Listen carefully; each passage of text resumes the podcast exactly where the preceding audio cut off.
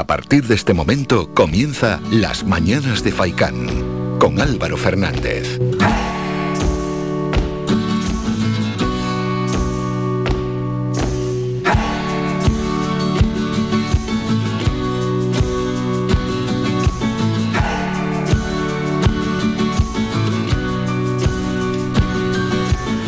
¿Qué tal? Muy buenos días y bienvenidos a las mañanas de Faikán. Viernes, viernes, viernes, mingo, viernes 11 de febrero. Más entusiasmo cuando es viernes que cuando es, no sé, lunes o martes. Bueno, que aquí siempre hay alegría, faltaría más, ¿no? Es que el viernes es lo que tiene.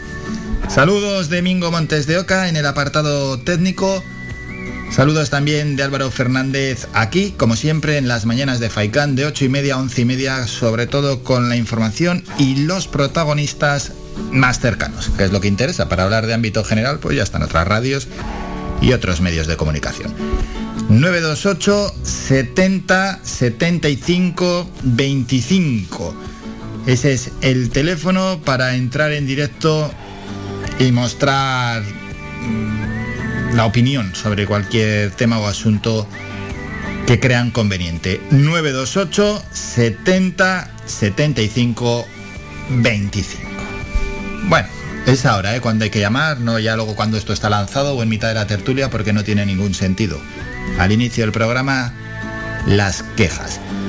El informe de la Dirección General de Salud Pública mantiene a todas las islas en el mismo nivel, es decir, las dos capitalinas en nivel 4 y el resto en nivel 3. Es en el que se encontraban hasta ahora.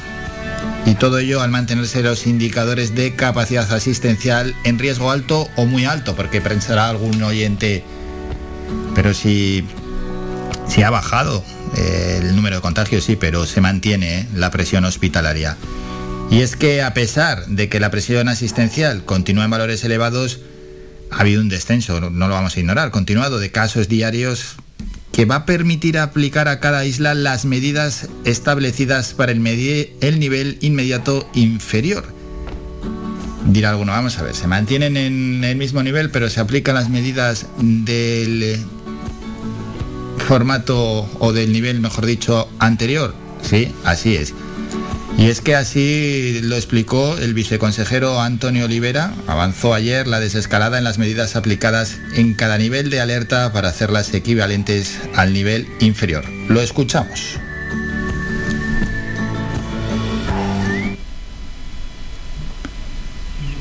Vamos, vamos a ver si, si se puede escuchar a Antonio Olivera. Vamos a ver si podemos escucharlo. Bueno, y es que la incidencia acumulada de siete días ha descendido desde el día de pico máximo, es decir, el 14 de enero, un 83,6% con una tendencia favorable, aunque aún se mantiene en riesgo alto o muy alto. Vamos a escuchar, ahora ya sí que sí, Antonio Olivera. La decisión de esta semana es una modulación de las medidas restrictivas en cada nivel para hacerlas equivalentes a las del nivel justamente inferior. Es decir, en aquellas islas que se encuentran ahora mismo en nivel 4, las medidas restrictivas en todos sus ámbitos, aforo, horario mm, y todos los demás parámetros, serán ahora las equivalentes hasta ahora las que tenían en el nivel 3. En aquellas islas que se encuentren en nivel 3, las medidas restrictivas van a ser las equivalentes a las existentes hasta ahora en el nivel 2. Y aquellas islas que se encontrasen en nivel 2, las medidas restrictivas serían las equivalentes hasta ahora en nivel 1. Así es. Entre tanto, la Consejería de Sanidad del Gobierno Regional notificó ayer jueves cinco fallecidos y 1.312 nuevos casos de coronavirus COVID-19 en las últimas 24 horas. Esa es la noticia. Dirá alguno, yo ya no sé qué hacer. Bueno, pues sí, es un poco lioso, ¿no? Nos van cambiando de medidas, pero la cosa es ir adecuando la situación y las medidas que se van tomando tanto a los contagios como a la presión que hay en los hospitales. Vamos a presentar muy breve el programa y vamos ya con las noticias municipales. En esta primera hora, que es plenamente informativa, a las 9 y 5 estará con nosotros Mirna Ortega, es la secretaria de Igualdad de UGT Canarias, quien estará en este programa debido a que UGT Canarias incorpora el área LGTBI como sección específica dentro de la Secretaría de Igualdad. Queremos conocer ¿no? cómo la central sindical mantiene esta línea de trabajo como una de las prioritarias dentro de sus líneas de acción en pro de la igualdad real y por ello Conocer también cómo consideran clave la incorporación de cláusulas específicas que sirvan para erradicar esos casos ¿no? de discriminación o los casos de desigualdad que se producen en el ámbito laboral.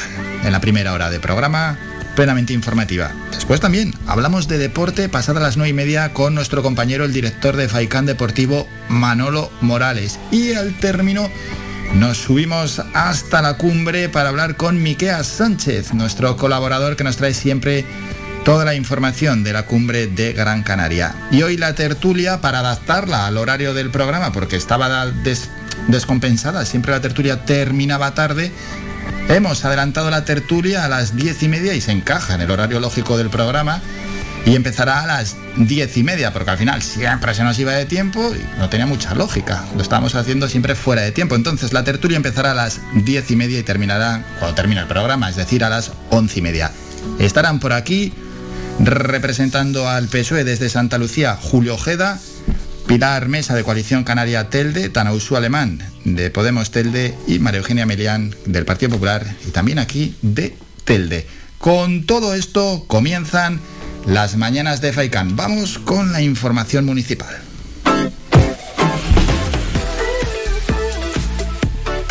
Empezamos en Las Palmas de Gran Canaria, donde el ayuntamiento está transformando un terreno en desuso situado en el barrio de Olla de la Plata en una nueva zona de estacionamiento pública. Una iniciativa respaldada por los vecinos a través de los presupuestos participativos. Cuando finalicen los trabajos, el nuevo aparcamiento estará ubicado en una parcela que se encuentra en la calle Candelaria de León, una actuación que ha supuesto una inversión de 70.000 euros ha sido elaborada y respaldada por los residentes del barrio a través de los presupuestos participativos. Prisco Navarro, concejal de Participación Ciudadana sobre la ejecución de los presupuestos participativos. Todos los proyectos de las ediciones anteriores se van eh, finalizando, como es este caso, que es una propuesta del 2019, presentada en el 2019 y ganada en, en la votación en el año 2019 y del 2020 también ya tenemos superado el 60% de ejecución de las propuestas que se presentaron. Vamos a continuar, como hemos hecho años anteriores, con la ejecución de los diferentes proyectos ganadores y del 2021, eh, pues bueno, en cuanto se apruebe el presupuesto general del ayuntamiento, comenzarán a ejecutarse los diferentes proyectos. En Moya, el alcalde de la villa de Moya, Raúl Afonso, y la concejala de Educación del municipio, Lucía Rodríguez, se reunieron con la directora general de Centros, Infraestructuras y Promoción Educativa del Gobierno de Canarias, María Candelaria González, con el fin de avanzar en la mejora de las infraestructuras educativas del municipio norteño. Avanzaron en la firma del llamado Convenio de Utilización Compartida, a través del cual el Instituto de Educación Secundaria Doramas de Moya podría ceder sus instalaciones deportivas en horarios en los que no se desarrolla actividad educativa para el uso de la comunidad moyense bajo el control del consistorio. En ese sentido, el convenio establece que ambas partes determinen las normas de uso de las instalaciones, entre ellas el tiempo de uso de estas y, en caso de que las hubiera, la aportación económica que realiza alguna de las partes.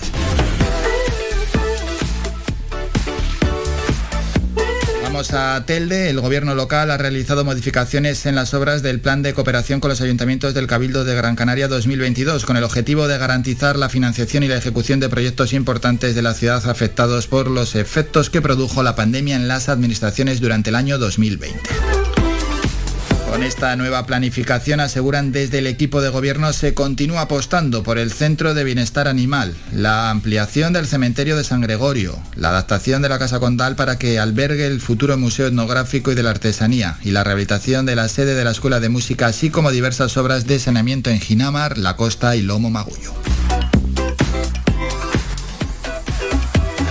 Santa Lucía de Tirajana, el ayuntamiento mantiene su compromiso con la celebración del Campeonato del Mundo de Windsurf de Pozo Izquierdo que este próximo verano podría celebrar su 32 edición después de la suspensión de los dos últimos años debido a la pandemia.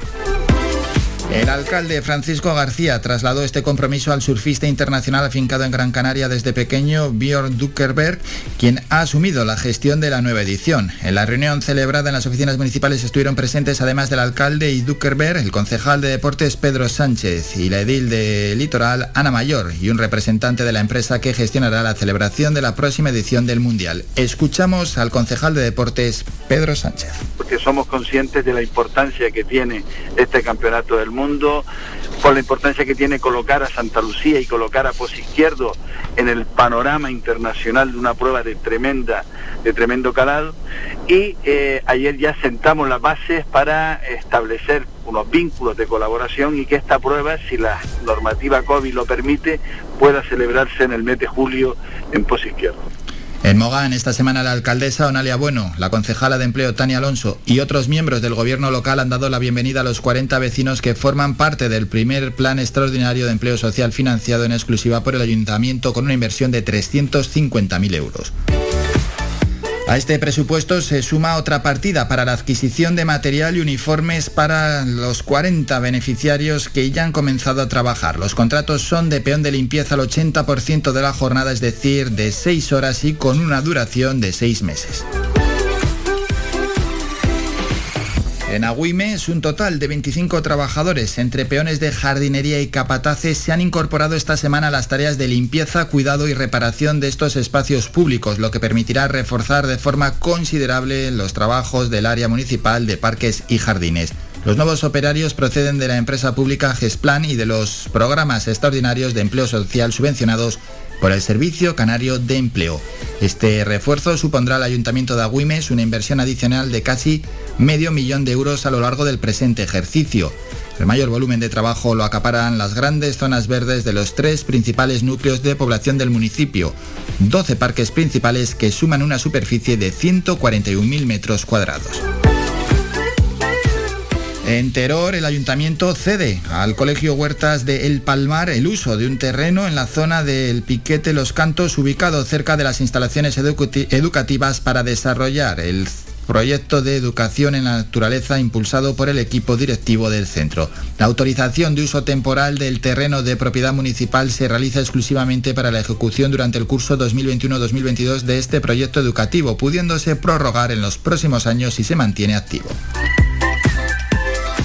Y terminamos en San Bartolomé de Tirajana. La Concejalía de Educación sigue con los trabajos de mejora en los colegios. Las obras de sustitución de la puerta principal y de acceso al CEIP Juan Grande se acometieron recientemente, al igual que otras actuaciones de la Concejalía como fueron la renovación de puertas en el CEO de Tunte, el CEIP Marcial Franco y el CEIP Oasis de Maspalomas. Dentro de los trabajos de mejoras y mantenimiento se están llevando a cabo además la sustitución y actualización de las instalaciones eléctricas en algunos de los edificios escolares de San Bartolomé de Tirajana.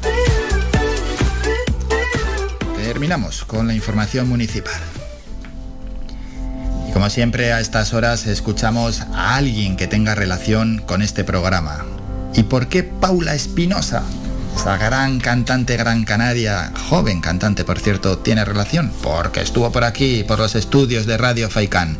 Escuchamos su canción Astrónomas.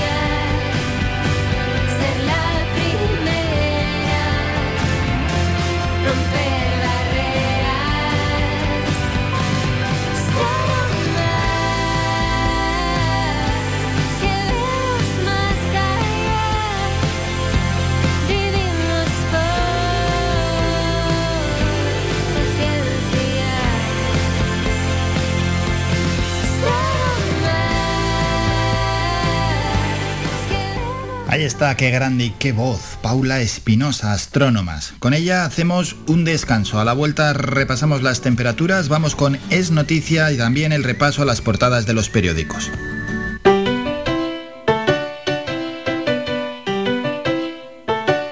Estás escuchando Faikan Red de emisoras Gran Canaria. Sintonízanos en Las Palmas 91.4. Faikan Red de emisoras. Somos gente. Somos radio.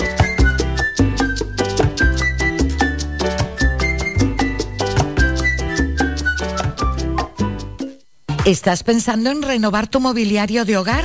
En Más que Sofá tienes una amplia exposición de canapés, colchones, escritorios, sofás, camaches, longs, dormitorios, electrodomésticos. Todo lo que necesitas en Más que Sofá. Financiamos tus compras hasta 20 meses sin intereses. El transporte es gratuito y somos especialistas en descanso y venta de sofás, colchones y canapés a medida. Visítanos en el Polígono Industrial San Isidro de Galdar, calle A, parcela 100 o visita nuestra página web www.masquesofá.com. Todo lo que necesitas para tu hogar está en Más que Sofá. Somos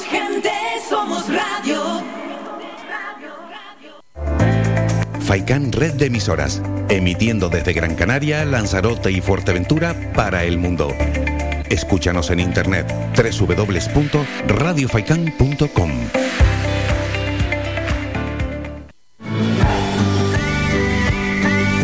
Escuchas Las Mañanas de Faikán con Álvaro Fernández.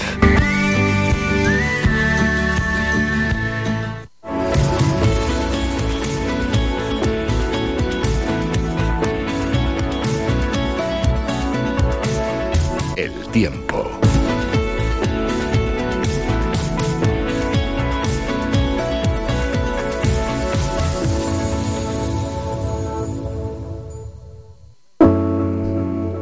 Momento ya para el repaso a las temperaturas. Anunciamos que de cara al fin de semana bajan las temperaturas mínimas y máximas. Empezamos hoy en Las Palmas de Gran Canaria y bueno, en la costa norte, cielos totalmente despejados para hoy. Mañana más nubosidad y para el domingo Cielos poco nubosos. Tenemos unas temperaturas máximas hoy 24 y el fin de semana las temperaturas oscilarán entre los 16-17 de mínima y los 22 de máxima. El viento de procedencia noreste y rachas del norte que se dejarán notar más este fin de semana.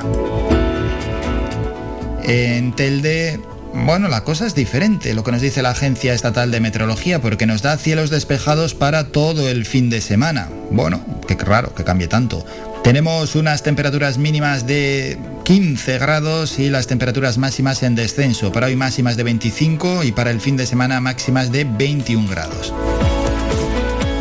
En la zona este también se esperan para los próximos días cielos despejados. Las temperaturas mínimas 15 grados, las máximas hoy 26, las temperaturas máximas de cara al fin de semana bajarán a los 22 grados. El viento soplando de procedencia noreste y también de procedencia norte con esas rachas que para el fin de semana se dejarán aún más notar de 30 a 40 kilómetros hora costa oeste también cielos poco nubosos, con esas temperaturas mínimas de 15 grados, hoy máximas de 26-27 grados y bajan un poquito de cara al fin de semana, unas máximas de 24 grados, el viento soplando de procedencia suroeste. Vamos al sur, cielos despejados para el fin de semana, las mínimas 17 grados y las temperaturas máximas hoy 28 y de cara al fin de semana esas máximas de 25-26 grados terminamos en la cumbre, que luego Miqueas nos contará a ver cómo se presenta el fin de semana. Pero bueno, vamos con las temperaturas. Cielos despejados en la, cumbre de Gran Canaria. Tenemos, bueno, unas máximas para hoy de 22-23 grados, ojo a esas temperaturas, y para el fin de semana mínimas de 8 grados y las máximas oscilarán entre los 17 y 18 grados.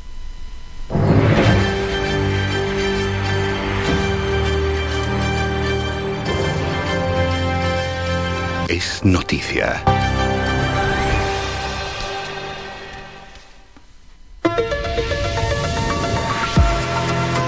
Y es noticia que el informe de la Dirección General de Salud Pública mantiene a todas las islas en el mismo nivel en el que se encontraban hasta ahora al mantenerse los indicadores de capacidad asistencial en riesgo alto o muy alto. Y todo ello a pesar de que la presión asistencial continúa en valores elevados, el descenso continuado de casos diarios permite aplicar a cada isla las medidas establecidas para el, nivel inmediatamente inferior. Vamos a escuchar al viceconsejero Antonio Olivera cómo avanzaba ayer la desescalada en las medidas aplicadas en cada nivel de alerta para hacerlas equivalentes al nivel inferior. La decisión de esta semana es una modulación de las medidas restrictivas en cada nivel para hacerlas equivalentes a las del nivel justamente inferior. Es decir, en aquellas islas que se encuentran ahora mismo en nivel 4, las medidas restrictivas en todos sus ámbitos, aforo, horario mm, y todos los demás parámetros, serán ahora las equivalentes hasta ahora las que tenían en el nivel 3. En aquellas islas que se encuentren en nivel 3, las medidas restrictivas van a ser las equivalentes a las existentes hasta ahora en el nivel 2. Y aquellas islas que se encontrasen en nivel 2, las medidas restrictivas serían las equivalentes hasta ahora en nivel 1. Y es que la incidencia acumulada a siete días ha descendido desde el día de pico máximo, es decir, el 14 de enero un 84% con una tendencia favorable, aunque aún se mantiene en riesgo alto o muy alto. Ayer la Consejería de Sanidad notificó cinco fallecidos y 1.312 nuevos casos de coronavirus COVID-19 en las últimas 24 horas.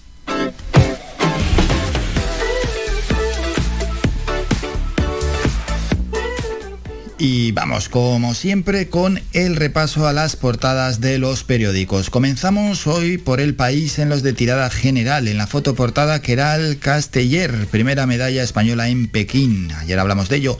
Los sindicatos y la COE buscan un gran pacto salarial frente a la inflación. El gobierno emplaza a los agentes sociales a un acuerdo a varios años. En ABC, la foto de portada, el ministro del Interior, Fernando Grande Marlasca, ayer en su entrega de medallas, en una entrega de medallas, Moncloa negoció en secreto con Bildu ya en 2019 ventajas para los presos. El informe de la Guardia Civil muestra conversaciones con el entorno de ETA cuando Sánchez públicamente las negaba tras las elecciones. Titular de ABC, las empresas españolas en México temen que el país se convierta en otra Venezuela. En el mundo, el ministro Fernando Grande Marlasca ayer en la entrega de las medallas de protección civil y sale a punto de ponerse o quitarse la mascarilla. Alfonso Fernández Mañoco, candidato del PP en Castilla y León. En unas frases que recoge el mundo, dialogaré con todos sin líneas rojas, pero con mis principios. Y en La Razón, el candidato del PP durante su mitin ayer en Peñaranda de Baracamonte, en Salamanca, Mañueco, gobernará en solitario en Castilla y León tras el 13F. El Partido Popular cree que es mejor perder un gobierno que cerrar uno de coalición. La participación puede ser determinante si es baja de opciones a los socialistas y comunistas.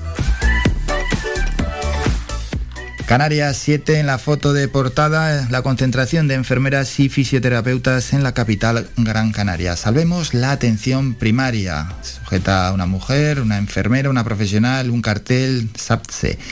El gobierno aumenta la confusión al relajar otra vez las normas por la COVID. Las islas se mantienen en el mismo nivel pero bajan uno de facto.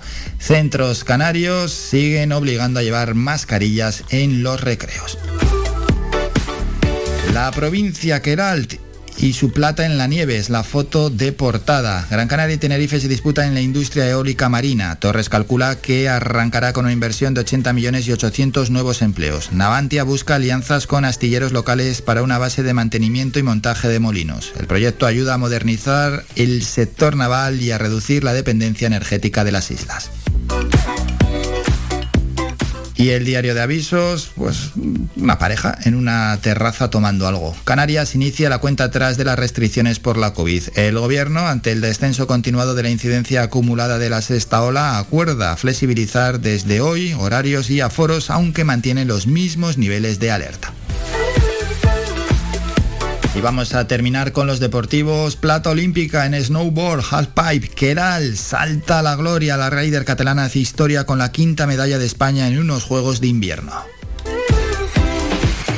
Diario Asqueralt de Plata Castellet conquista una medalla olímpica histórica en snowboard en sus quintos juegos y decidirá Mestalla la otra semifinal de la Copa de Rey de fútbol, Athletic 1, Valencia 1 ayer en San Mamés. Y el Sport, Isaac, la alternativa. El Bar se irá con todo a por Haaland, pero tantea al delantero de la Real Sociedad por si el fichaje del noruego se complica. Ahí suenan las horarias, por tanto, nos vamos a publicidad. A la vuelta, volvemos con un boletín informativo y luego hablamos con Mirna Ortega, secretaria de Igualdad de UGT Canarias, y es que UGT Canarias incorpora el área LGTBI como sección específica dentro de la Secretaría de Igualdad. Hablaremos con ella de esto y de varios asuntos más.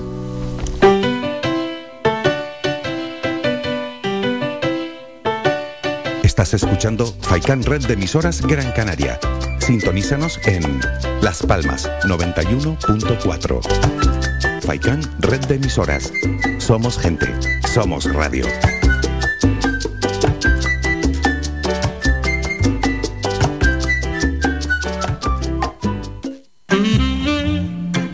El mes del amor. Nuestras parejas, hijos, amigos, regala vida, regala amor con Viveros El Rosal. Le ofrecemos para estas fechas una variedad de artículos donde obtener el regalo perfecto. Ramos, centros de flores, orquídeas, artículos de regalos. Visítanos y llénate de vida con nosotros. Nos encontrarás en Montaña Los Veles, Agüimes. Teléfono 928 78 14 61. Domingo 13 de febrero abriremos de 9 de la mañana a 2 del mediodía. Viveros El Rosal. Síguenos en nuestras redes sociales. Viveros El Rosal te desea un feliz San Valentín.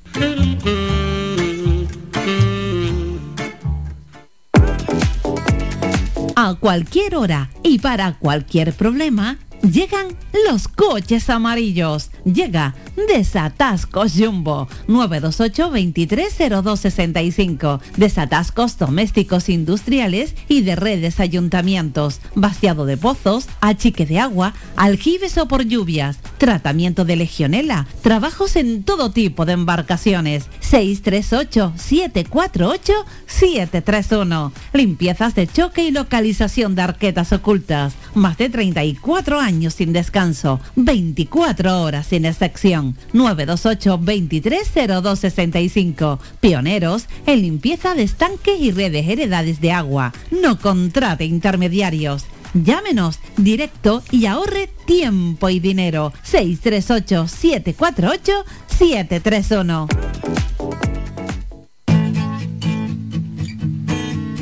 Somos música. Somos información. Somos entretenimiento. Somos vida.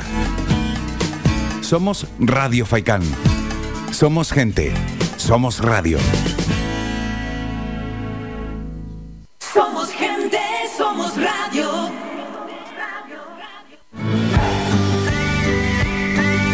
Escuchas Las Mañanas de Faikán con Álvaro Fernández.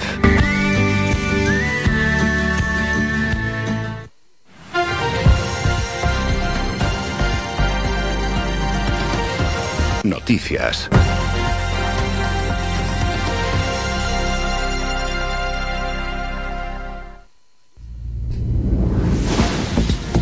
Momento ya para ir con el boletín más cercano. El Ayuntamiento de Las Palmas de Gran Canaria está transformando un terreno en desuso situado en el barrio de Olla de la Plata en una nueva zona de estacionamiento pública, una iniciativa respaldada por los vecinos a través de los presupuestos participativos. Cuando finalicen los trabajos, el nuevo aparcamiento estará ubicado en una parcela que se encuentra en la calle Candelaria de León. La actuación, que ha supuesto una inversión de 70.000 euros, ha sido elaborada y respaldada por los residentes del barrio a través de los presupuestos participativos. Prisco Navarro, concejal de Participación Ciudadana sobre la ejecución de los presupuestos participativos. todos los proyectos de las ediciones anteriores se van eh, finalizando, como es este caso, que es una propuesta del 2019, presentada en el 2019 y ganada en, en la votación en el año 2019 y del 2020 también ya tenemos superado el 60% de ejecución de las propuestas que se presentaron.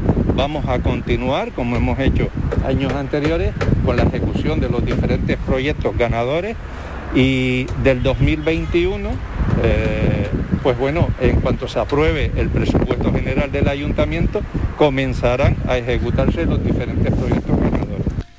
En Moya, el alcalde de la villa de Moya, Raúl, Raúl Afonso, y la concejala de Educación del municipio, Lucía Rodríguez, se reunieron con la directora general de Centros Infraestructura y Promoción Educativa del Gobierno de Canarias, María Candelaria González, y lo hicieron con el fin de avanzar en la mejora de las infraestructuras educativas del municipio norteño.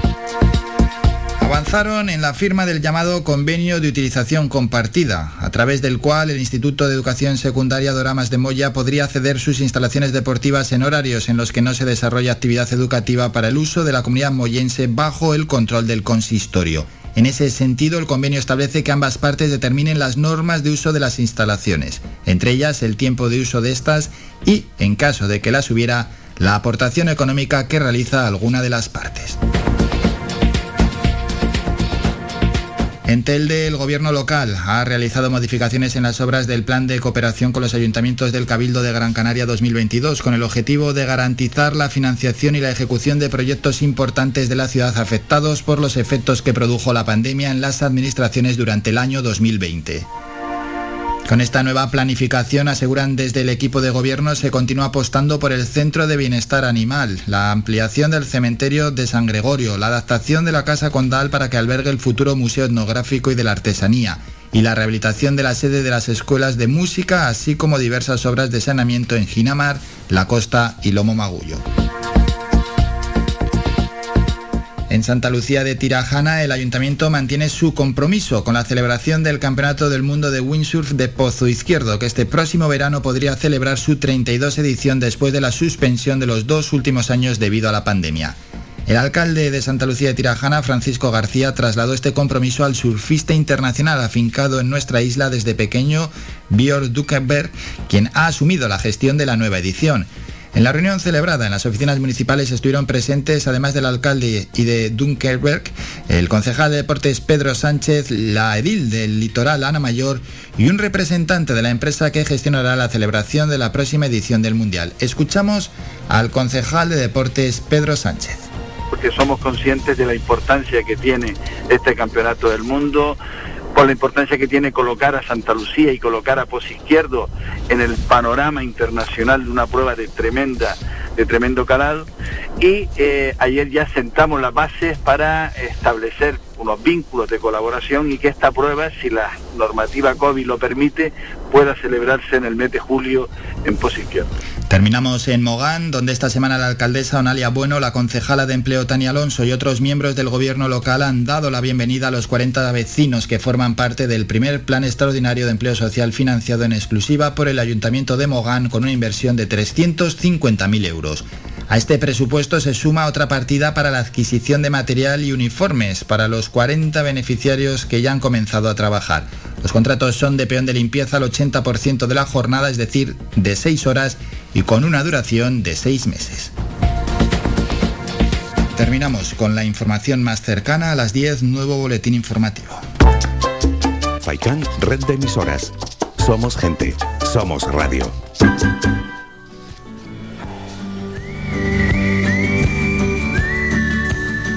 Bueno, queremos mostrar a los oyentes la importancia de centros de trabajo inclusivos y que no exista la discriminación de las personas LGTBI en el empleo, porque esto, a pesar de lo que algunos pueden creer, se sigue produciendo. Desde UGT Canarias han incorporado el área LGTBI como sección específica dentro de la Secretaría de Igualdad. Y para hablar de este asunto, Estamos con la Secretaría de la Secretaria de Igualdad, Mirna Ortega, a quien ya vamos a saludar. Mirna, buenos días.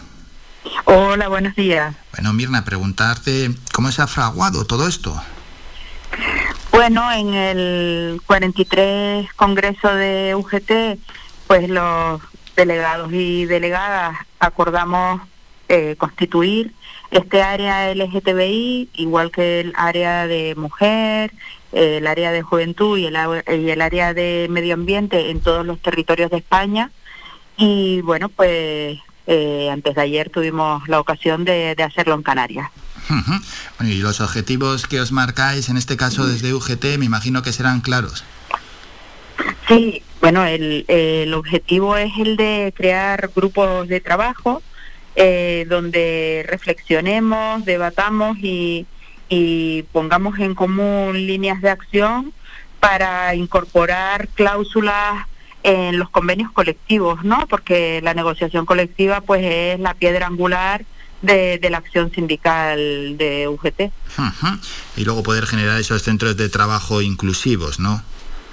Por supuesto, sí. Eh, eh, antes de ayer tuvimos la oportunidad de, de, presentar un estudio en la constitución de este área eh, en el que habíamos eh, comparado o estudiado hasta 1.200 convenios colectivos de texto nuevo de los años 20 y 21 y veíamos que solo tres de cada diez convenios incorporaban alguna cláusula en este sentido y, que además las cláusulas cuando se incorporaban pues eran de contenido muy generalista y, poco poco aplicable en los en los centros de trabajo. Aparte de eso pues también a, raíz de, una encuesta que se realizó a 3.400 personas no todas de ellas LGTBI eh, se constató pues que como como ya creíamos, ¿no? Eh, la mayor parte de, las personas LGTBI, un 86%, creen que es necesario ocultar su orientación sexual en una entrevista de trabajo, ¿no?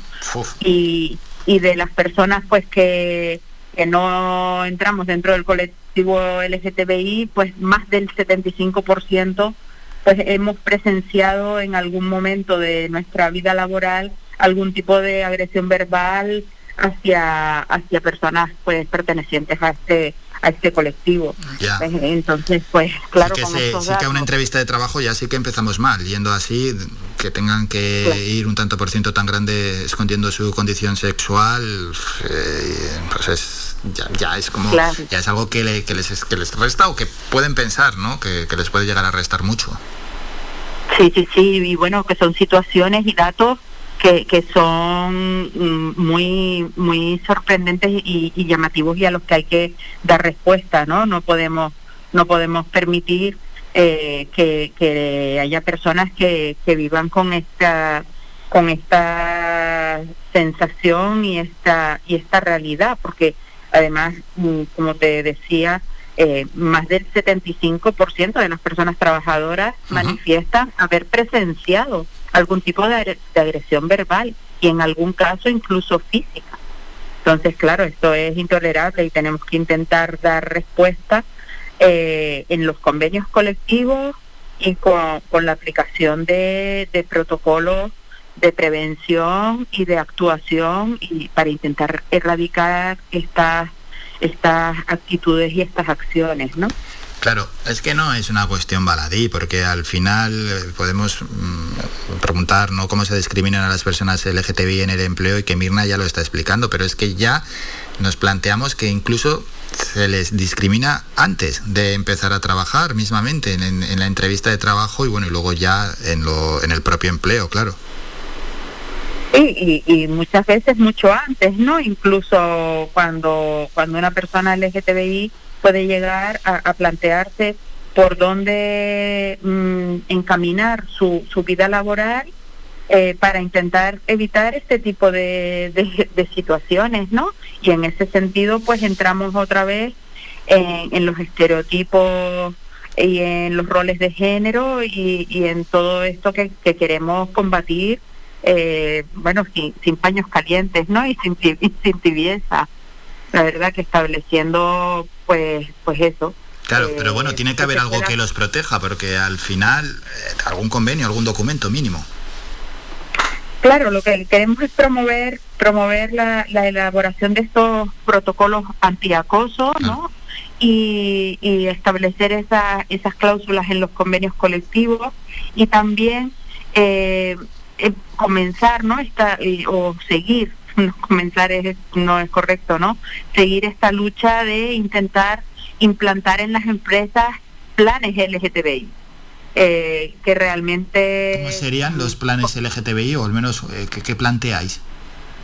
Lo que planteamos es que se, se elabore un, un diagnóstico de, de, la situación de, de las empresas eh, en cuanto en cuanto a la tolerancia y a la cultura de la empresa en, en este en este respecto a este colectivo LGTBI y que a partir de ese diagnóstico en distintas áreas desde el acceso al empleo eh, la contratación la formación la promoción eh, laboral y demás pues se establezcan eh, medidas para, para corregir pues situaciones existentes en, en cada una de las empresas. En esa realidad inadvertida que estamos, que estamos tratando y donde, bueno, pues ojalá se establezcan ciertas medidas que al menos sean de carácter obligatorio. Pues inadvertida, eh, mira, es súper, eh, es, es, muy representativa esa eh, esa descripción que haces, inadvertidas porque antes de ayer el compañero de que es responsable de acción LGTBI eh, confederal nos explicaba que se dan muchos casos eh, de ocultación, ocultación que las personas que estábamos en, en esta constitución del, del área pues la verdad es que nos llama nos llamaba poderosamente la atención eh, casos de, de, personas que ocultan su orientación eh, sexual y eh, eso lleva aparejado una renuncia a derechos. Te, te voy a dar un, un ejemplo que, sí, que para, sí, sí. para, nosotros fue, fue, muy muy relevante, ¿no? Personas que ocultan, pues, pues soy lesbiana, tengo mi pareja desde hace 14, 15 años, he sido casarme, pero como yo he ocultado mi, mi orientación sexual porque he percibido que lo debo hacer por, por protegerme, eh, eh, me he casado en vacaciones y renuncio a, a, todo a todo lo que tiene que ver con, con permisos pues de, matrimonio y posteriormente en el momento en que mi familia crece y tengo descendencia pues renuncio incluso a la maternidad. Eh, es verdad que, que, los estudios que se han hecho Ajá. son a nivel nacional, ¿no? Abarcan todo el territorio nacional y, y en general a la asamblea que estábamos reunidos eh, antes de ayer eh, nos sorprendía estas realidades, ¿no? Pero es que mm, Canarias no, en este sentido está bastante más avanzada que, bueno, que bien, bien. el resto del territorio nacional, ¿no? Sí. Eh, culturalmente, eh, en cuanto a sensibilización y, a normalización de la, ciudadanía, pues eh, es mucho más tolerante que, en otros territorios, ¿no? Está claro, sí, sí, sí. Pero bueno, aún así no hay que bajar la guardia tampoco. por supuesto, por supuesto. Y, lo que pretendemos con esos diagnósticos que, que te decía antes es intentar detectar estas situaciones, ¿no? Y que y intentar pues que las personas pues se sientan con la libertad de vivir su vida, sean quienes sean y como sean. Así es, porque es muy duro tener que vivir con esta ocultación, lógicamente, ir siempre pues con, con, esas dudas de no saber lo que va, de lo que va a suceder.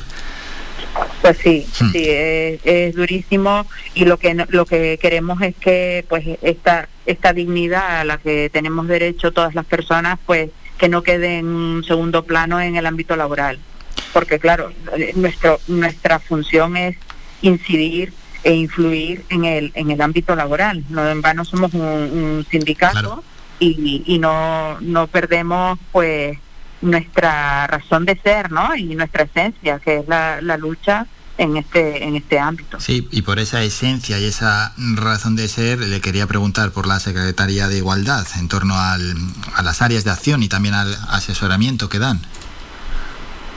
Bueno, el, el, área de igualdad eh, en, estos momentos está eh, absorbida por, los planes de, igualdad, ¿no? De, oportunidades y, trato entre mujeres y hombres que, que como sabes, pues han, han ido ampliándose a empresas de más de 50 personas trabajadoras. Eso significa que hay un trabajo muy intenso en, en las empresas de una en una, como, como se dice, no, no en cuanto a un, un convenio colectivo, sino trabajando individualmente en cada empresa eh, y estableciendo pues medidas que puedan eh, corregir esa, esa discriminación que existe entre, entre mujeres y hombres en distintas áreas. Y, aparte de eso, pues mm, trabajamos también en, en el diálogo social, ¿no? con, las instituciones, con el gobierno de Canarias, con los cabildos, con los ayuntamientos, eh, intentando pues crear eh, mm, mesas de, diálogo que, que conlleven a una transformación pues positiva y abierta de, nuestra sociedad. Y una última pregunta, y luego también está el papel de la formación, ¿no? Esa formación, en este caso estamos hablando en el ámbito laboral para intentar evitar que se produzcan todos estos momentos de discriminación. Pues sí, la formación es, es un eje muy importante de, de la Secretaría de Igualdad y de, y de la Oficina Técnica de Igualdad de UGT Canarias, eh, porque es, fundamental, ¿no? Que, que nuestros delegados y delegadas puedan afrontar en las empresas pues todo todo un reto que se les presenta por delante y, que puedan también eh, dar la, el asesoramiento que, que, requieren los trabajadores y trabajadoras cuando cuando se dirigen a ellos no aparte de esa formación ahí eh, impartimos también eh, pues muchísimas charlas de sensibilización que también son fundamentales eh, pues a, nivel de, de, trabajadores y trabajadoras, ¿no? Intentar cambiar pues una, una cultura y una forma de, de ver las cosas tradicionales. Bueno, pues hemos hablado con la secretaria de Igualdad, Mirna Ortega, de cómo UGT Canarias incorpora el área LGTBI como sección específica dentro de la Secretaría de Igualdad. Mirna, gracias por estos minutos. Un saludo. Muchísimas gracias a ustedes y saludos a toda la audiencia. Síguenos en nuestras redes sociales. Estamos en Facebook, Twitter e Instagram. Búscanos como Radio Faicán FM y descubre todas nuestras novedades. Seguimos, seguimos aquí en las mañanas de Faikan. Dentro de un cuarto de hora más o menos, todos aquellos amantes del deporte tienen una cita en las mañanas de Faikan. Llega nuestro compañero Manolo Morales y con él vamos a hablar de actualidad deportiva. Antes, previamente, tenemos que terminar con esta hora informativa, es decir, iremos con el kiosco digital y también con la sección de Twitter. Hacemos un descanso y volvemos con todo esto.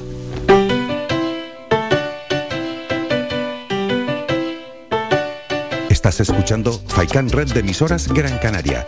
Sintonízanos en Las Palmas 91.4. Faikan Red de emisoras. Somos gente. Somos radio.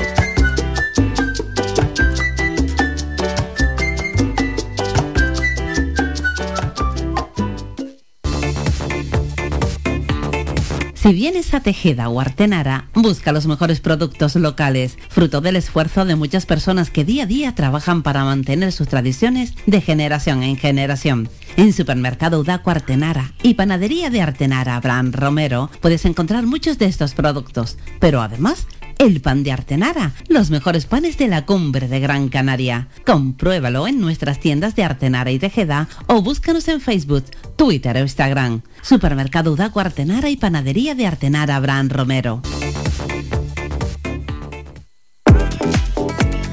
A cualquier hora y para cualquier problema, llegan los coches amarillos. Llega Desatascos Jumbo 928 230265. Desatascos domésticos industriales y de redes ayuntamientos. Vaciado de pozos, achique de agua, aljibes o por lluvias. Tratamiento de legionela. Trabajos en todo tipo de embarcaciones. 638 748 731. Limpiezas de choque y localización de arquetas ocultas. Más de 34 años sin descanso. 24 horas sin excepción. 928 230265. Pioneros en limpieza de estanques y redes heredades de agua. No contrate intermediarios. Llámenos directo y ahorre tiempo y dinero. 638 748 731. Somos gente, somos radio.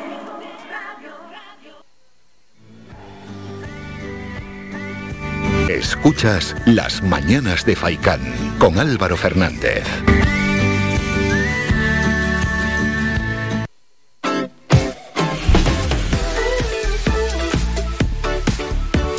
Momento ya para, como cada día a estas horas, ir con la información de los principales medios digitales que tenemos, es decir, el kiosco digital. Este mes de febrero Juan Cruz está de permiso por paternidad, así que vamos nosotros con ello. Empezamos con el confidencial. Moncloa aprieta al PP para renovar el Consejo General del Poder Judicial y frenar la degradación de la imagen de España. Vuelco en el caso Villarejo. Bejar acusa a BBVA de recuperar 160 millones gracias a Zenit. En el español, la Unión Europea pide a Sánchez que deje de beneficiar a presos etarras si no colaboran con la justicia. La misión de cuatro miembros del Parlamento Europeo también reclama que el Código Penal prohíba los onguietorri. Vamos con el diario.es. La Iglesia se libra de indemnizar a las víctimas en la mayoría de condenas por pederastia. PP y Vox sitúan a Batet en su diana para tapar la aprobación de la reforma laboral. Ok, diario, Tudanca posee seis pisos en Burgos y León, mientras acusa a Mañueco de falta de vivienda. Zapatero recuerda que el PSOE en el gobierno acabó con ETA y reclama al PP sensatez. Rajoy reivindica la moderación del PP porque la gente está harta de extremistas y radicales. Vamos con público.es. María Jesús Montero negociará con Unidas Podemos la reforma fiscal pese a las reticencias del propio PSOE. Reforma fiscal, ¿qué dice el acuerdo de gobierno y qué proponen PSOE y Unidas Podemos? Los aliados del gobierno esperan un acuerdo de PSOE y Unidas Podemos para una reforma fiscal progresiva. Y vamos ahora con Huffington Post, fuga de cerebros, envejecimiento y ciudades en declive, radiografía de la despoblación en Castilla y León, de dónde surge y qué propone cada partido. ¿Qué más tenemos? Lo más de Huffington Post. La ciencia y el futuro son también cosa de chicas. El doble reto de ser mujer y científica en España. Seis científicas cuyo hallazgo nos han cambiado la vida y todo ello pues en este día de, de la mujer y la niña en la ciencia. Vamos con unos medios económicos, como por ejemplo el primero es El Economista. Dos años de gracia a las jubilaciones anticipadas por pensión máxima. La Seguridad Social ya aplica a los jubilados anticipados en 2022 el nuevo pliego de coeficientes reductores para la pensión de jubilación, con una excepción a quienes sean beneficiarios de la pensión máxima. Para ello, el nuevo modelo será más gravoso que el actual en el caso que deseen anticipar el retiro laboral entre 23 y 24 meses. Y terminamos con cinco días. Naturgy se desploma el 8% ante las dudas de los analistas. Naturgy, del gran sueño de las fusiones a la realidad de la escisión. El IBEX 35 cede un 1% ante el temor a una Fed más agresiva. Hasta aquí el kiosco digital. Escuchamos un tema musical, en este caso es Maldita Nerea, un planeta llamado Nosotros y volvemos para cerrar ya esta primera hora de información con Twitter. sepan decirlo otra vez. Quiero abrazarte con cada palabra y que pienses que todo está bien. Llevarte a la luna, sentir que lo sientes y luego volver a ese planeta llamado Nosotros que sigue que sigue latiendo aquí. Quiero ese verso que dice que no te irás nunca, que quieras querer. Quiero llenar mis silencios contigo y mirar donde ya nadie ve. Quiero que sueñes conmigo, sentarme a tu lado, besarte después.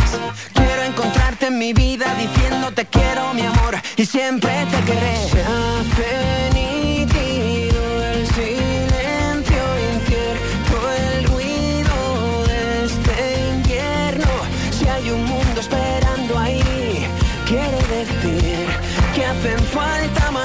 Personas como tú y menos miedo. Y menos miedo. Soy la palabra que nunca encontrabas y siempre querías decir. Soy quien espera detrás de la puerta que no te atrevías a abrir.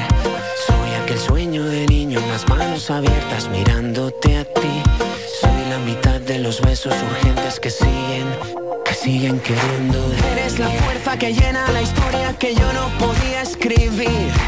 Eres la calma inundando la vida que yo no sabía sentir. Eres la suerte a mi lado, el momento perfecto pidiendo seguir. Es imposible dejar de sentirlo, te quiero mi amor, sin ti no sé vivir. Ya has venido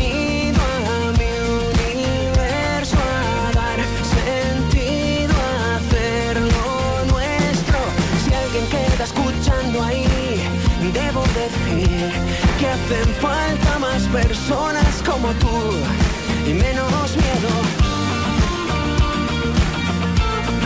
Y menos miedo.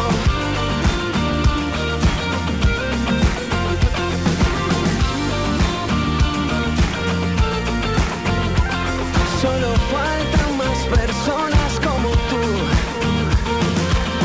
Y mirarte a los ojos y decirlo otra vez. Abrazarte y que sientas que todo está bien. Y llevarte a la luna para luego volver. Mi planeta se llama nosotros.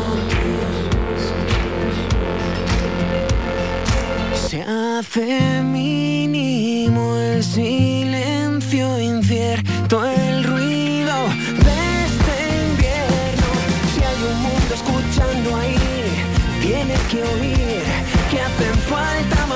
personas como tú. Y ya has venido a mi universo a dar sentido, a hacerlo nuestro. Si alguien queda esperando ahí, dile que sí, que hacen falta más personas como tú y menos miedo.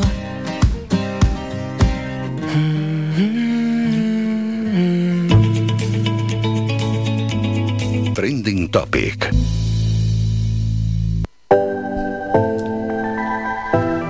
Vamos ya con, en este caso, y terminamos con esta primera hora de información con la sección de Twitter. La primera tendencia es el gaming, Mingo, ¿eh? Es que todavía algunos lo niegan, pero cómo pegan los videojuegos y los esports. 36X. La segunda tendencia en estos momentos es ciencia y es que hoy se celebra el Día de la Mujer y la Niña en la Ciencia. El CESID apuesta por la igualdad de género y por mejorar el acceso de las niñas y las mujeres a la ciencia. En este hilo te presentamos algunas investigadoras del CESID y sus trabajos. lógicamente estamos leyendo la cuenta de Twitter del CESID. Noticia triste, Isabel Torres también es tendencia en Twitter y es que hoy ha fallecido Isabel Torres, actriz canaria de La Veneno, causa del cáncer terminal que sufría durante los últimos meses. Hay que despedir a esta mujer, a esta actriz canaria, a Isabel Torres, descanse en paz. Y bueno, fue la protagonista en este caso de La Veneno, descanse en paz, Isabel Torres. Cuarta tendencia, Women in Science.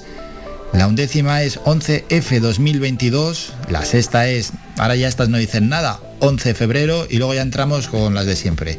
Apoyo Rocío 11F, feliz viernes a todos, Día de la Mujer, Marie Curie por aquello de la ciencia, Nuestra Señora de Lourdes, está claro que viene por el día que es, Día Internacional, hoy 11, Veneno, por lo que acabamos de comentar, por esa triste noticia del fallecimiento de Isabel Torres, Marcelino, el entrenador del Athletic, por el partido de ayer. El 11, Worle Canario. Worle Canario, ya estuve leyendo el otro día, Mingo. Worle Canario, que tiene que ver con acertar unas palabras, tal. Pues en este caso, con los canarismos, palabras típicas de aquí, han creado una especie de juego. Está bien. Tolkien, primer vistazo de la serie. Kane y Luka Doncic, que ha batido su récord de anotación en la NBA Luka Doncic eh, se ha quedado incluso a dos puntos de la marca histórica de su equipo, de los Dallas Maverick, que la tenía Dirk Nowitzki. Bueno, Luka Doncic que no para de maravillar al mundo, 28 puntos en el primer cuarto y luego un total de 51 puntos. Ahora que hay que sumar 9 rebotes, 6 asistencias Increíble Luca Doncic, uno de los mejores jugadores del mundo y que estuvo jugando aquí en España, en el Real Madrid concretamente, donde se formó. Bueno, pues hoy Twitter sin duda alguna destaca por el Día de la Mujer y la Niña en la Ciencia y por el fallecimiento de Isabel Torres. Nos vamos a publicidad, un minuto y volvemos para hablar de deporte con el director de Faicán Deportivo Manolo Morales.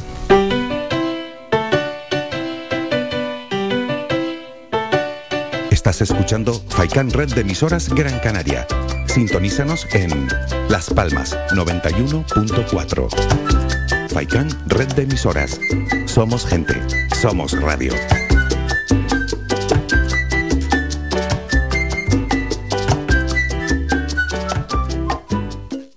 Toma nota de este teléfono. La Asociación Benéfica ONG Ser Humano ofrece una línea para luchar contra la soledad no deseada. Si eres una persona mayor, llama al 900-953-439 o al 900-953-437. Llama o comparte este teléfono gratuito con quien pueda necesitarlo. Cuidemos a quienes nos cuidaron. Proyecto financiado por la Consejería de Derechos Sociales del Gobierno de Canarias.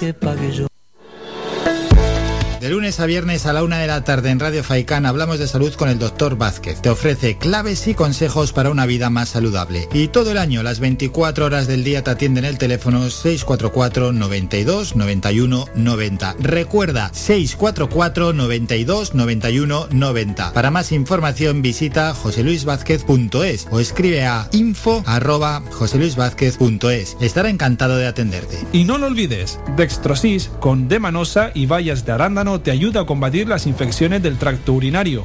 En herbolarios y para farmacias pide Dextrosis y olvídate de las cistitis recurrentes.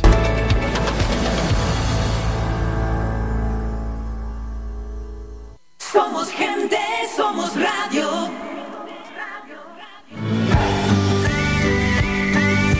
Escuchas Las Mañanas de Faicán con Álvaro Fernández.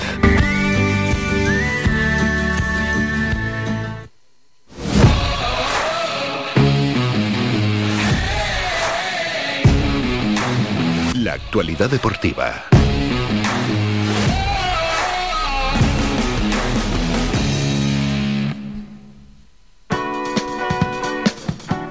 Es el momento de saludar a nuestro compañero, el director de Faicán Deportivo, a Manolo Morales, y charlar un ratito de deporte. Manolo, buenos días. Hola Álvaro, ¿qué tal? Buenos días, saludos. Bueno, no para, ¿eh? La actualidad deportiva, Manolo, tenemos que hablar de diversos asuntos, entre ellos, por ejemplo, bueno, vamos a ir con la Copa del Rey, que se jugaron partidos ayer y antes de ayer, con ese Rayo Vallecano 1, Betis 2 y el Athletic 1, Valencia 1, todo abierto de cara a los partidos de vuelta. Sí, porque además los eh, goles eh, dobles eh, fuera de, casa ya no tienen ese valor, lo, creo que con muy buen criterio, y ese partido efectivamente la primera eliminatoria está muy abierta, ¿no? Pese a la victoria del Real Betis 1-2, que es un excelente partido ante el Rayo Vallecano, toma una ligera ventaja porque tiene un gol, un gol por arriba, pero vamos, el Rayo es capaz de, de vencer también en, en, el Benito Villamarín, es un partido que está muy muy abierto, pero repito, con una ligera ventaja para el Real Betis. Y todo abierto en el otro partido, ¿no? Porque ayer empate a uno en un eh, partido eh, donde pudo ganar cualquiera, hubo ocasiones por los dos y al final pues se repartieron creo que con buena justicia un empate a uno el Athletic de Bilbao y el Valencia y todo queda muy abierto, ¿no? Eh, además se volvieron a saludar de nuevo los dos entrenadores que parece que no tenían una buena relación hace tiempo, pero vamos, ayer el trato fue cordial antes y después del partido. Bueno, está bien, está bien. Preferimos que se comporten así los entrenadores y den buen ejemplo a que den esa imagen de gresca, de rivalidad absurda, mejor así, que cunda un poquito la paz.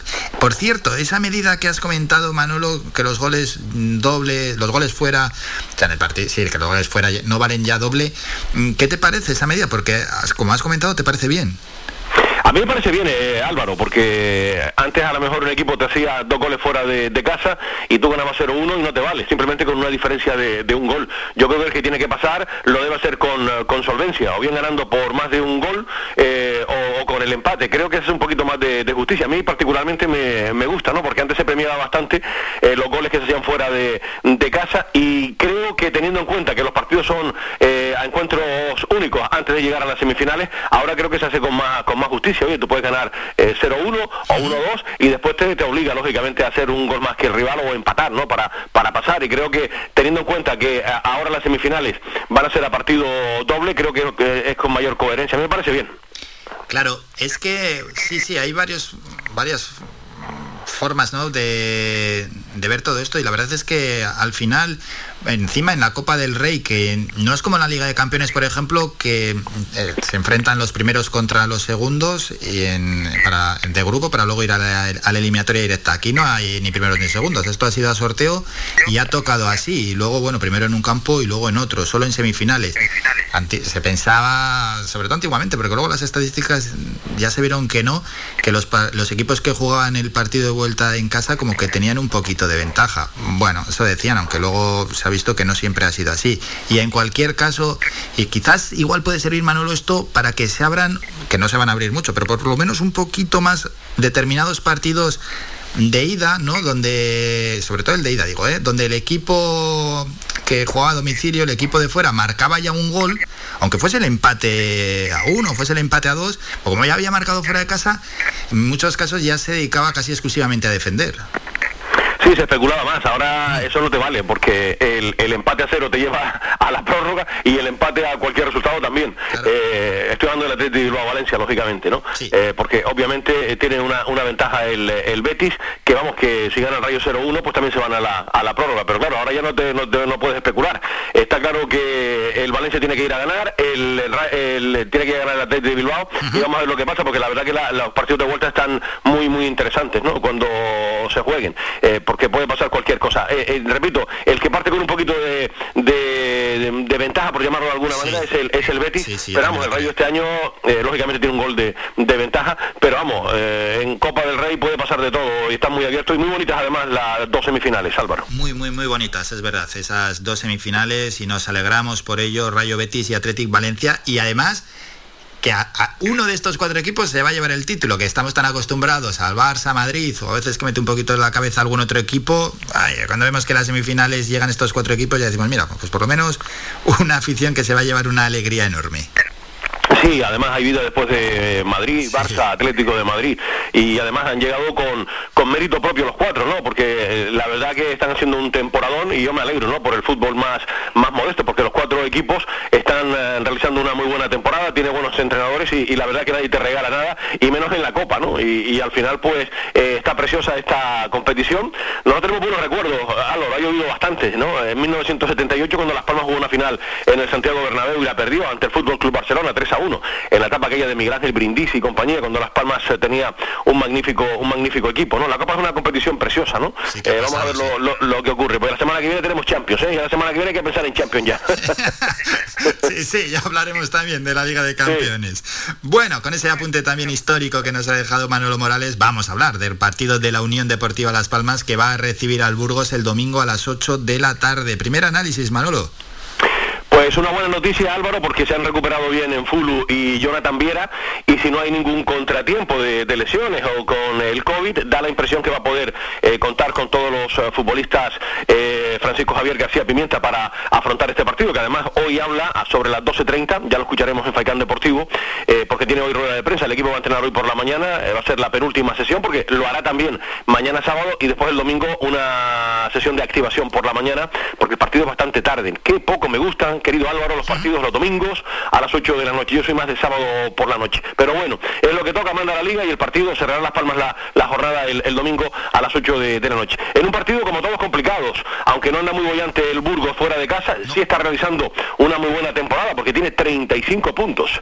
Eh, ya le va quedando menos para la, salvación y va a ser un partido sin duda eh, complicado. Eh, no ha sacado muchos puntos, fíjate que ha sacado 8 puntos y por la redundancia, lejos de su terreno de, de juego está muy firme en el plantío, donde eh, ya ha sumado 27 puntos por los 8 fuera de casa, solo pudo ganarle a la Real Sociedad 0-1 y 1-3 al Oviedo y empató a 2 ante Morevieta y Leganés, pero evidentemente va a ser un partido eh, ante el equipo de Julián Calero eh, complicado, pero vamos a confiar en que la Unión Deportiva Las Palmas mantenga el buen juego realizado ante el, Cartagonova, ante el Cartagena y que no fuera flor de un día, porque desde luego Valoro, para meterte arriba necesitas regularidad en estas 16 jornadas que restan para acabar el campeonato duda que tenemos, si fue un espejismo eh, con ese cambio radical de lo que habíamos visto frente a la Real Sociedad B del equipo de García Pimienta, si ha sido un cambio radical o si, bueno, o ha sido simplemente un espejismo. Lo vamos a ver frente al Burgos, que como bien estás comentando, pues fuera de casa baja muchísimo. Por cierto, qué buen apunte el de,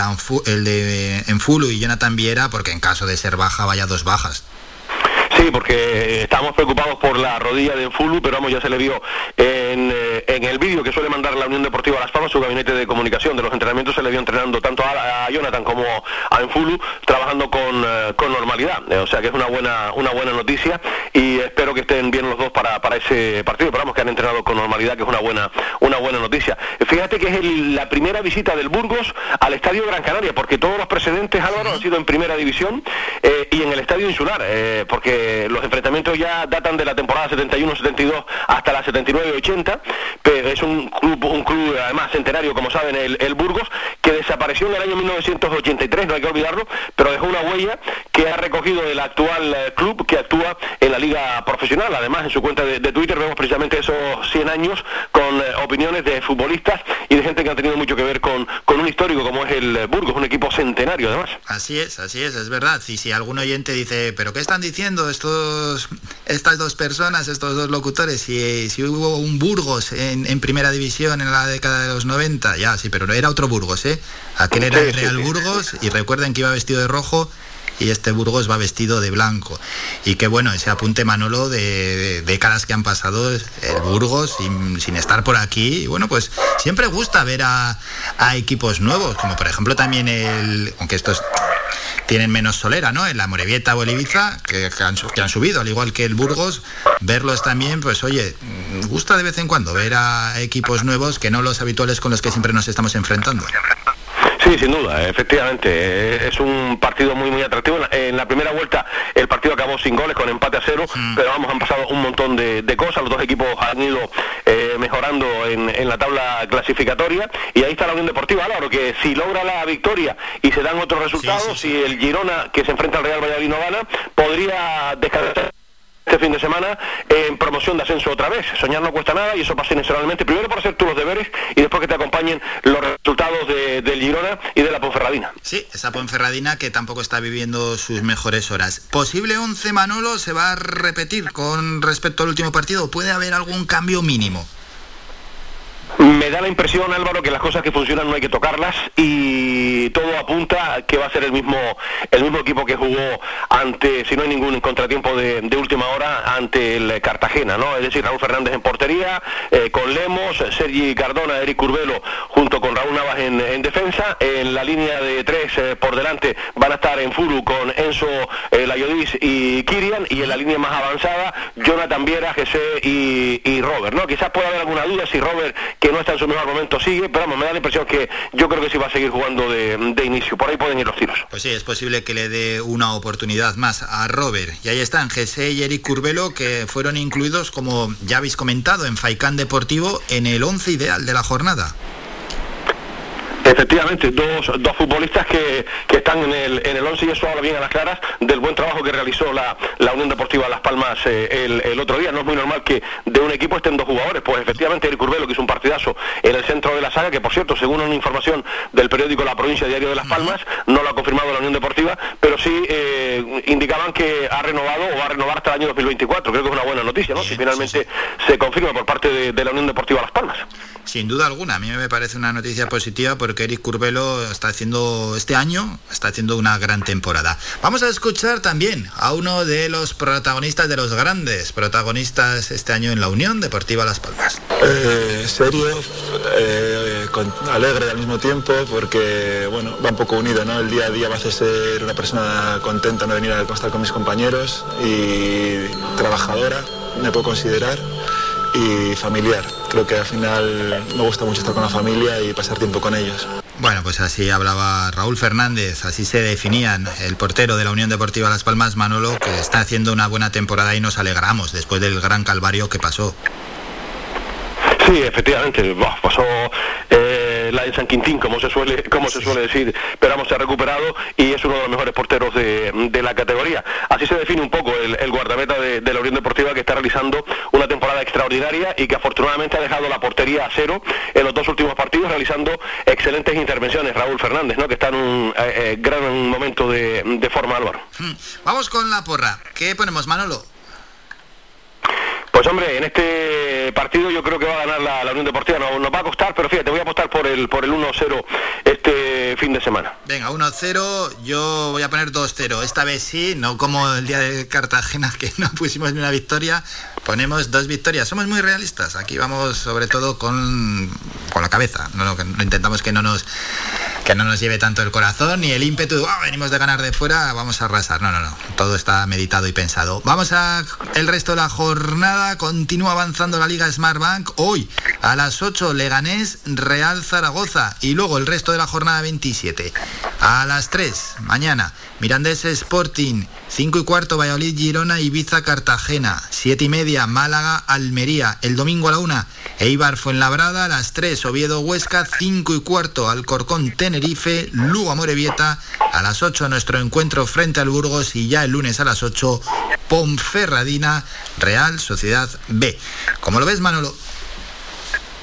Pues mira, eh, tenemos partidos muy atractivos, empezando por la lucha por no descender. Dos equipos llamados a estar en mejor zona, luchando por estar arriba, que se juegan la vida. Leganés y Zaragoza están con 30 puntos, están a 5 de la salvación, Álvaro, y no está nada mal ese partido para abrir boca hoy a las 8 de, la noche, porque el que pierda va a quedar eh, tocado. Después el Cartagena eh, se enfrenta al, Ibiza de Paco Gémez en la jornada del sábado, pero sin duda el partido Valladolid-Girona, yo diría que es el encuentro de, de la jornada, un partido muy, muy atractivo. El Málaga, por su parte, recibe al Almería, que ha vuelto otra vez a ganar y a meterse en ascenso directo, también es otro de los partidos atractivos, y ese Eibar Fuenlabrada también está muy bien, el Eibar que quiere mantener la primera plaza y el Fuenlabrada que está con 24 puntos, que necesita eh, puntos para salir de, la quema, y después ese Oviedo Huesca, que es otro partido también eh, atractivo, el, Oviedo está también una buena temporada, hay dos puntos menos que la Unión Deportiva, tiene 37, recibe a un Huesca que no termina de engancharse arriba, que está con 33, una ex primera división, que era de los llamados a estar arriba y es otro partido sin duda atractivo. Y después Álvaro, el Tenerife, que sigue intratable fuera de casa, visita al Alcorcón. El Alcorcón lo tiene negro, como el Panadería Público San Mateo, vamos, en segunda red. Es solo 12 puntos.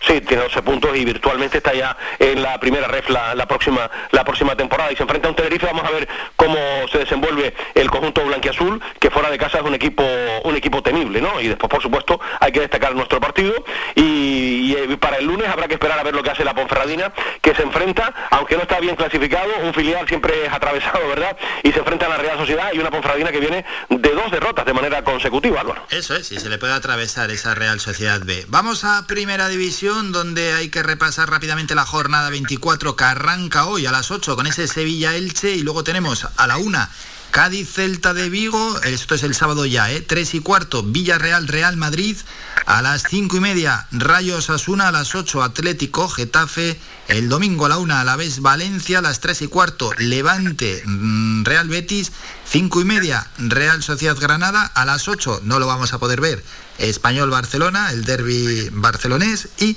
el lunes a las 8 de la tarde Mallorca. Athletic. Bueno, pues sigue y continúa también la primera división, Manolo, y donde se siguen perfilando posiciones. Sí, el Real Madrid ya le saca 6 puntos al, Sevilla, 53 por, por 47, después está el Betis tercero con, con 40 Álvaro y el eh, Barcelona que se ha metido ya cuarto con, con 38 puntos. Eh, lo acabas de comentar ahora, el partido que llama la atención es el duelo catalán entre el Español y el Barcelona que coincide en horario efectivamente con el partido de, la Unión Deportiva y es eh, uno de los partidos más atractivos de esta jornada. Sin olvidarnos de otro partidazo que es el Villarreal Real Madrid, la sobremesa del sábado. Villarreal está realizando una excelente eh, temporada, está sexto ahora mismo con 35 puntos y se enfrenta al líder de, la competición. Son eh, dos partidos que son sumamente atractivos. Y después vamos a ver lo que hace el Atlético de Madrid ante un revitalizado eh, Getafe, que lo está haciendo muy bien el equipo de Quique Sánchez Flores, se enfrenta en el Wanda Metropolitano al Atlético de Madrid, que no anda muy bollante el equipo del, Cholo del Cholo Simeone. Son algunos de los partidos atractivos del fin de semana y después en la lucha por el por el descenso, el Alavés que tiene solo 17 puntos necesita ganar sí o sí a un Valencia que siempre es un, rival difícil y, complicado, que tiene ahora mismo 30 puntos y está en la zona cómoda de la tabla eh, clasificatoria, porque por abajo, fíjate, 18 tiene el Cádiz, 23 tiene el Mallorca, que ahora mismo es el que marca la salvación, y se están complicando la vida el Cádiz y el Alavés, que son, tienen 18 y 17, y el Levante, querido Álvaro, que me da la impresión que el año que viene va a estar en la segunda división con solo 11 puntos. ¿eh? es que está a 12 de la salvación en Levante, cuatro partidos por abajo es un mundo, y como continúe así, le va a pasar igual que al Alcorcón es que, bueno, pues están descolgados y si no, si no cambian el rumbo rápidamente, van a ser equipos de cada uno de una, de una división inferior, vamos. Es que un partido, un partido ha ganado un partido, ¿eh? un partido ha ganado el Levante, un eh, partido... Sí, te decía Manolo que ha ganado solo un partido de 22. El Levante es que lo tiene, vamos, lo tiene como sueles decir muy negro. Lo tiene muy negro, efectivamente, lo tiene muy, muy complicado, y más en primera división, ¿no? Que tienes tú que ganar cuatro partidos y después esperar que fallen los otros cuatro partidos, ¿no? Y tienes muchos equipos por, por arriba. Ya el otro día yo escuchaba a uno de los jugadores del Levante hablando precisamente de eso, de la dinámica, ¿no? Se enfrentaron con el Getafe el otro día, perdieron, y ya hablaban de eso, de que vamos, que la trayectoria eh, la vienen arrastrando de la pasada temporada y que lo, lo tienen, eh, bueno, más negro que el sobaco un grillo, como yo suelo, suelo decir. Pero bueno, mientras hay vida y esperanza, y todo el mundo se agarra a eso, ¿no? A, la esperanza, ¿no? No, sí, sí, al final, oye, puede cambiar la racha, es complicado, las cosas como son, puede cambiar la racha y, que se salven. Hemos visto casos y hay ejemplos, pero bueno, por lo normal suele ser que, que continúe la inercia y al final terminar descendiendo. Manolo, ¿qué noticias tenemos del baloncesto? Pues eh, Álvaro, hoy va a hablar el eh, máximo responsable técnico del Club Baloncesto eh, Gran Canaria, Porfi Fisac, hmm. y en principio no hay ningún problema, pues jugará en el pabellón Gran Canaria Arena el domingo a partir de las 12 de la mañana ante el Urbas Fuenlabrada. Se han ido recuperando los jugadores, por lo tanto ya no hay ningún caso que haya confirmado el, el, Gran Canaria, que además la próxima semana, fíjate que va a tener doble compromiso europeo con la recuperación de las dos jornadas, si no recuerdo mal, era el Humana Reyer eh, Venecia el martes, 7 de la tarde, y después jugará con el eh, Brese el jueves, día 17, a partir de las 7 de, la tarde. Que es un cacao, ¿sabes en qué jornada está? Entre Europa con esto del que se van aplazando, Álvaro. Es un follón. Pero vamos que el domingo a las 12 de la mañana, si no hay ningún contratiempo, eh, jugará el Gran Canaria aquí en el pabellón Gran Canaria Arena ante el uh, Urba Fuenlabrada. Hoy además hay prevista rueda de prensa de su máximo responsable de, Porfi Fisac, que ya tendremos también la oportunidad de escuchar luego en Faicán uh, Deportivo. Bueno, a ver si se normaliza la situación en el baloncesto, se recuperan esos partidos suspendidos por la COVID y el equipo, bueno, consigue unas cuantas victorias consecutivas y nos engancha un poquito, que nos ha dejado un poco fríos, ¿no? Al no entrar en Copa del Rey, ahora estos partidos que se aplazan, menos mal que, en la Eurocup lo están bordando. Por cierto, hoy en la Euroliga partidazo, ¿eh? A las 8 menos cuarto, Real Madrid-Barcelona. Y Manolo, ¿cómo llega hoy Faicán Deportivo desde las 2 de la tarde? Pues querido Álvaro, aparte de todos los temas que hemos comentado tú y yo eh, en las mañanas de, de Faicán, eh, pues lógicamente escucharemos, aparte de tener a José Ramón Navarro para hablar de la Unión Deportiva Las Palmas y de lo que nos espera este fin de semana, escucharán las ruedas de prensa de los dos entrenadores, porque hoy también habla Julián eh, Calero en el, en el Burgos, escucharán también a García Pimienta y por supuesto a Porfi Fisac, y después pasaremos por la segunda eh, ref también, que tiene jornada este fin de semana, el Vélez juega con Las Palmas Atlético, Montijo Mensajero, el San Fernando con el Antequera, el Camaraceite recibe al San Roque del Epe y el Ceuta juega ante el Panadería Pulido San Mateo. Hablaremos también de voleibol, eh, porque tenemos eh, jornada, después de caer eliminado el Guagua Las Palmas vuelve a la competición eh, doméstica, a los cuartos de final de, perdón, juega este fin de semana con el Voley Manacor, quise, quise decir, y después en balonmano tenemos partido de ida de los cuartos de final de la EHF, la Eurocup, donde el Rocasa se enfrenta al Elche este domingo a las 11 de la mañana en el pabellón Esperanza. Y después hablaremos también de la Copa de la Reina, porque la chica del Club Voleibol Gran Canaria Urbacer, el Lugo Álvaro, desde hoy y hasta el 13 se celebra la Copa de la Reina y vamos a ver si el equipo de Pascual Saurín nos da una, una alegría. Y hablaremos también después de baloncesto en, en silla de ruedas, después de la derrota del equipo de Jonay Caraballo ante el eh, Ilunion, pues tienen de nuevo jornada aquí en, en Gran Canaria, que volverán a, a jugar aquí este, este fin de, semana. Pues en fin, de todo eso nos ocuparemos, querido Álvaro, concretamente eh, eh, el, el Molina Sport, el, el equipo de, de Alejandro Molina, eh, jugará el sábado en el pabellón Carlos García San Román a partir de las 8 de la noche, que jugarán su partido ante el equipo del, del Castellón. Son algunos de los asuntos que abordaremos en la jornada de hoy. Bueno, como siempre, llega cargado, muy cargado de contenido, Faicán Deportivo, siempre de lunes a viernes de la mano de Manolo Morales con la mejor información y el mejor análisis deportivo. Manolo, os escuchamos a partir de las 2. Un saludo, compañero. Un abrazo, buen fin de semana a todos y a todos. Somos la mejor información, música y entretenimiento. Las mañanas de Faicán. A ver, que ha llegado un mensaje. Sábado 12 de febrero, 10 de la mañana, playa de Bocabarranco, en Galdar. La Asociación Española contra el Cáncer en Las Palmas y la empresa Ebaste, con la colaboración de la Fundación Canarias Recicla y el Ayuntamiento de Galdar, organiza para mañana, sábado 12 de febrero, una acción de limpieza en la playa de Bocabarranco, que dará comienzo a las 10 de la mañana y tendrá una duración aproximada de unas 2-3 horas. Asimismo, se celebrará un taller de sensibilización ambiental e información de prevención frente al cáncer.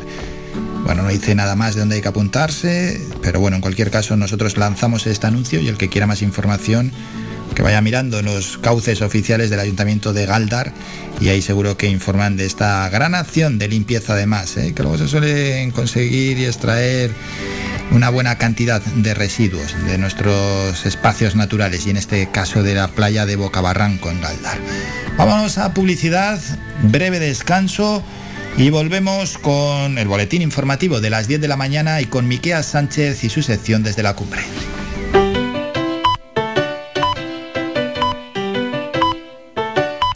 Estás escuchando Faikan Red de emisoras Gran Canaria. Sintonízanos en Las Palmas 91.4. Faikan Red de emisoras. Somos gente. Somos radio.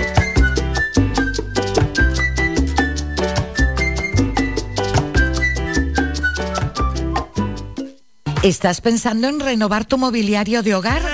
En Más que Sofá tienes una amplia exposición de canapés, colchones, escritorios, sofás, camaches, longs, dormitorios, electrodomésticos.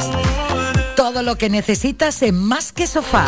Financiamos tus compras hasta 20 meses sin intereses.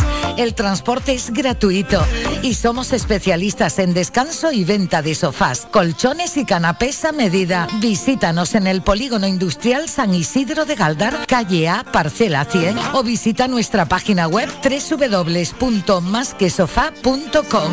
Todo lo que necesitas para tu hogar está en Más que Sofá. Más de 30 años en continua emisión, amplia cobertura en las islas de Gran Canaria, Lanzarote y Fuerteventura y más de 300.000 oyentes mensuales nos convierten en la opción ideal para publicitar tu negocio.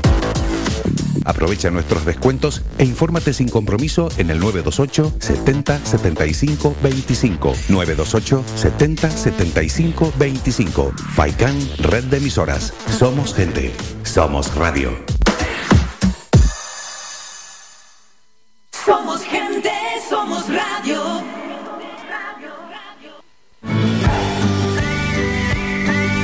Escuchas Las Mañanas de Faicán con Álvaro Fernández.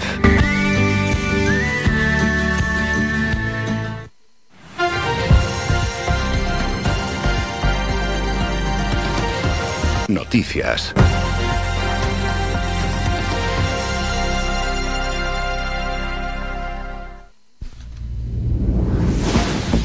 Momento ya para ir con la información más cercana, la información municipal. Empezamos en Telde, donde el gobierno local ha realizado modificaciones en las obras del plan de cooperación con los ayuntamientos del Cabildo de Gran Canaria 2022 con el objetivo de garantizar la financiación y la ejecución de proyectos importantes de la ciudad afectados por los efectos que produjo la pandemia en las administraciones durante el año 2020. Con esta nueva planificación aseguran desde el equipo de gobierno del Ayuntamiento de Telde que se continúa apostando por el Centro de Bienestar Animal, la ampliación del cementerio de San Gregorio, la adaptación de la Casa Condal para que albergue el futuro Museo Etnográfico y de la Artesanía, y también la rehabilitación de la sede de la Escuela de Música, así como diversas obras de saneamiento en Ginamar, La Costa y Lomo Magullo. Cambiamos. El Ayuntamiento de Santa Lucía de Tirajana mantiene su compromiso con la celebración del Campeonato del Mundo de Windsurf de Pozo Izquierdo, que este próximo verano podría celebrar su 32 edición después de la suspensión los dos últimos años debido a la pandemia. El alcalde de Santa Lucía de Tirajana, Francisco García, trasladó este compromiso al surfista internacional afincado en nuestra isla desde pequeño, Björn Duckerberg, quien ha asumido la gestión de la nueva edición. En la reunión celebrada en las oficinas municipales estuvieron presentes, además del alcalde y Dunkerbeck, el concejal de deportes Pedro Sánchez y la edil del litoral Ana Mayor y un representante de la empresa que gestionará la celebración de la próxima edición del Mundial. Escuchamos al concejal de deportes Pedro Sánchez. Porque somos conscientes de la importancia que tiene este campeonato del mundo por la importancia que tiene colocar a Santa Lucía y colocar a Pos Izquierdo en el panorama internacional de una prueba de tremenda, de tremendo calado. Y eh, ayer ya sentamos las bases para establecer unos vínculos de colaboración y que esta prueba, si la normativa COVID lo permite, pueda celebrarse en el mes de julio en Pos Izquierdo. Nos vamos hasta Mogán. Esta semana la alcaldesa Onalia Bueno, la concejala de empleo Tania Alonso y otros miembros del gobierno local han dado la bienvenida a los 40 vecinos que forman parte del primer plan extraordinario de empleo social financiado en exclusiva por el Ayuntamiento de Mogán con una inversión de 351.000 euros.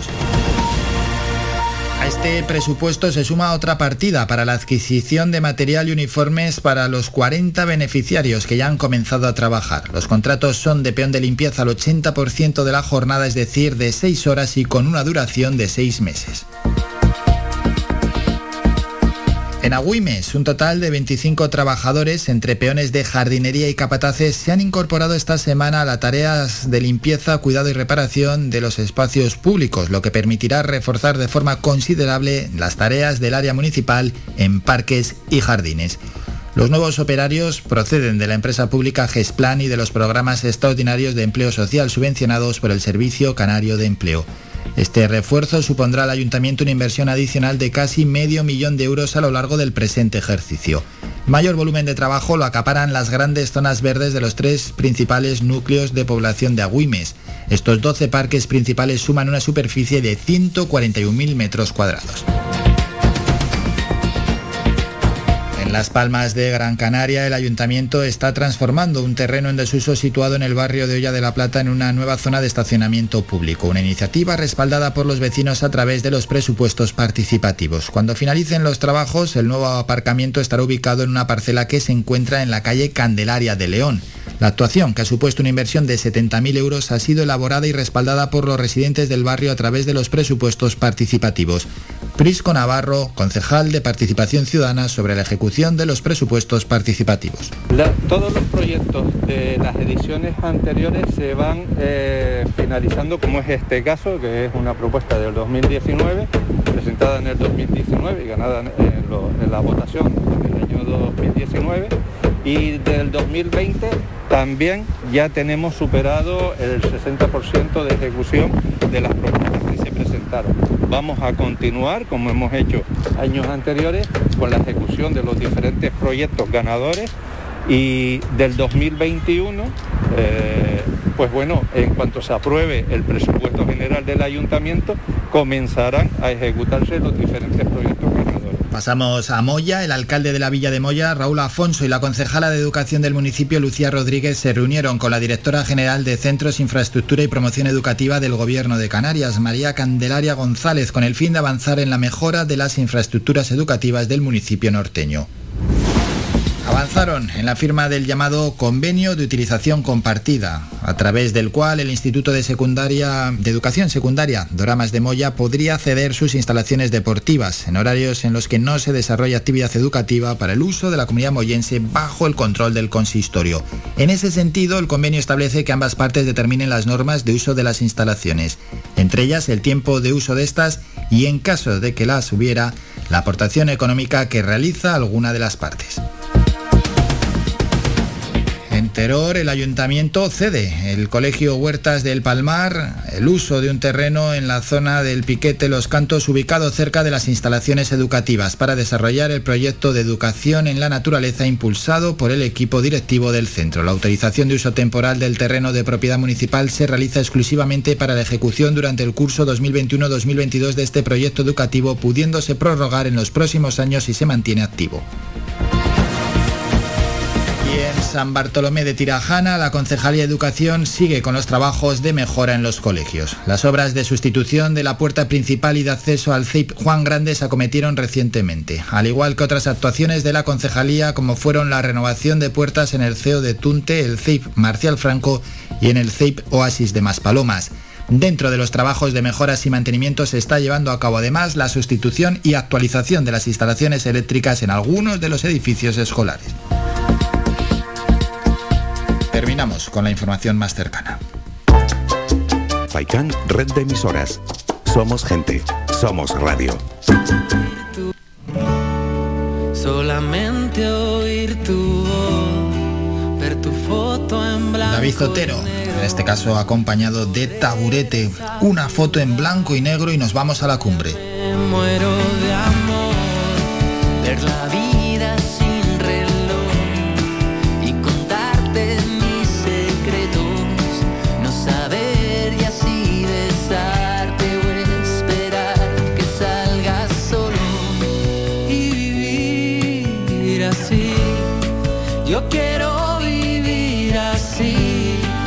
ni siquiera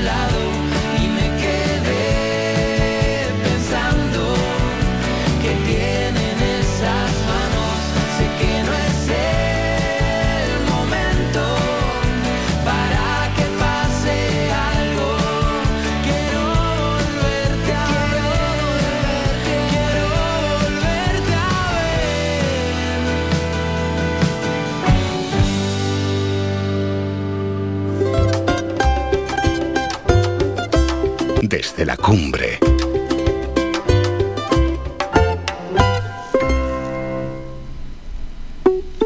Y todos los viernes, a estas horas, sobre las 10 y 10, saludamos a Miqueas Sánchez. Miqueas, buenos días. Buenos días, Álvaro, ¿cómo lo llevas? Bien, ¿cómo ha ido la semana por la cumbre de Gran Canaria? Pues muy bien, tranquilita. Tranquilita y con una temperatura pues bastante agradable. La verdad es que sí, ¿eh? porque hemos ido informando todos los días de la temperatura que tenéis en la cumbre y sí, sí, se puede calificar de agradable incluso para este fin de semana, aunque bajen un poco las temperaturas, también yo creo que se puede considerar agradable y para que todos aquellos que les gusta subir a la cumbre no lo duden. Sí, la calima no se ha, no se ha ido del todo todavía, es evidente que es el elemento más eh, complicado que, que nos encontramos, pero bueno, mm, siempre estaremos mejor en la altura que, que, que, podemos escapar un poquillo de la de esa de esa de ese polvo en suspensión que, que bueno que va que nos llega de esta manera tan eh, sorprendente y tan fuera de época. Sí, sí, tantos días seguidos. Bueno, ya hay un poquito, ya hay bastante menos, eh, por cierto, bastante menos calima, ya vería si, si se va colo completamente. Eh, Miqueas, como siempre, nos traes protagonista, ¿verdad? Sí, hoy hablamos con Carmen Artiles, ella es residente en Tejeda y eh, em, se dedica, bueno, es, antropóloga social y cultural y es la técnica encargada de un proyecto que comienza en estos días, que, que es la Universidad Rural de Canarias. Buenos días, Carmen. Hola, buenos días. Eh, ¿En qué consiste la Universidad Rural de Canarias, Carmen? Bueno, pues la Universidad Rural de Canarias es un proyecto que impulsa la Unión de Asociaciones de la Reserva de la Biosfera de Gran Canaria. Es una unión de asociaciones de los siete municipios que conforman la Reserva de la Biosfera de Gran Canaria, que son parte de San Mateo, Tejeda, Artenara, parte de Agaete, gran parte de la aldea eh, una parte de Mogán y una parte de San Bartolomé de Tirajana. Es una unión de asociaciones, de unas 20 asociaciones de todos estos territorios que han construido esta idea eh, inspirados en la filosofía de Pablo Freire eh, inspirados también en otras universidades rurales que ya existen en la península y es un proyecto que se ha podido poner en marcha gracias a el impulso de la Unión de Asociaciones y la financiación de la Unidad de Participación Ciudadana del Cabildo de Gran Canaria. Eh, ¿Cuáles son los objetivos que tiene la Universidad Rural de Canarias? Mira, el objetivo principal de la Universidad Rural de Canarias es crear una red coformativa eh, y un espacio de difusión y de diálogo de los conocimientos que se generan en los entornos rurales. Eh, entendemos que en los entornos rurales, eh, por sus propias características, existen un montón de personas que saben, tienen una sabiduría concreta de los entornos rurales, que nuestro objetivo principal es darle valor a todos estos conocimientos. La universidad pretende, a, través de diferentes acciones, como son diferentes sesiones que tendremos los próximos sábados por la mañana en abierto para todos, y a través también de eh, la grabación de unos pequeños, una pequeña miniserie documental, queremos poner en valor todos estos conocimientos y todas estas acciones que se están llevando a cabo en el mundo rural para poder, por un lado, conservarlo y por otro lado también ir actualizando todos estos conocimientos. Eh, eh, estamos hablando que no es presencial, ¿verdad? Es online. Sí, las sesiones eh, son seis sesiones, cuatro de ellas van a ser online a través de la aplicación Zoom, que como ustedes saben es una aplicación bastante eh, fantástica porque es una aplicación que puedes usar, eh, o sea, puedes participar de las sesiones, tengas la aplicación o no la tengas, ¿vale? Es bastante abierta. Nuestro objetivo era hacer unas sesiones que fueran abiertos a todos y a todas, por eso hemos eliminado la inscripción ¿vale? en estas sesiones para que no solo las personas de Gran Canaria, sino cualquier persona esté situado en cualquier parte del mundo pueda asistir eh, a estas sesiones simplemente eh, poniendo, eh, pinchando en el link que nosotros tenemos en la web y, puede aportar, escuchar, colaborar y demás.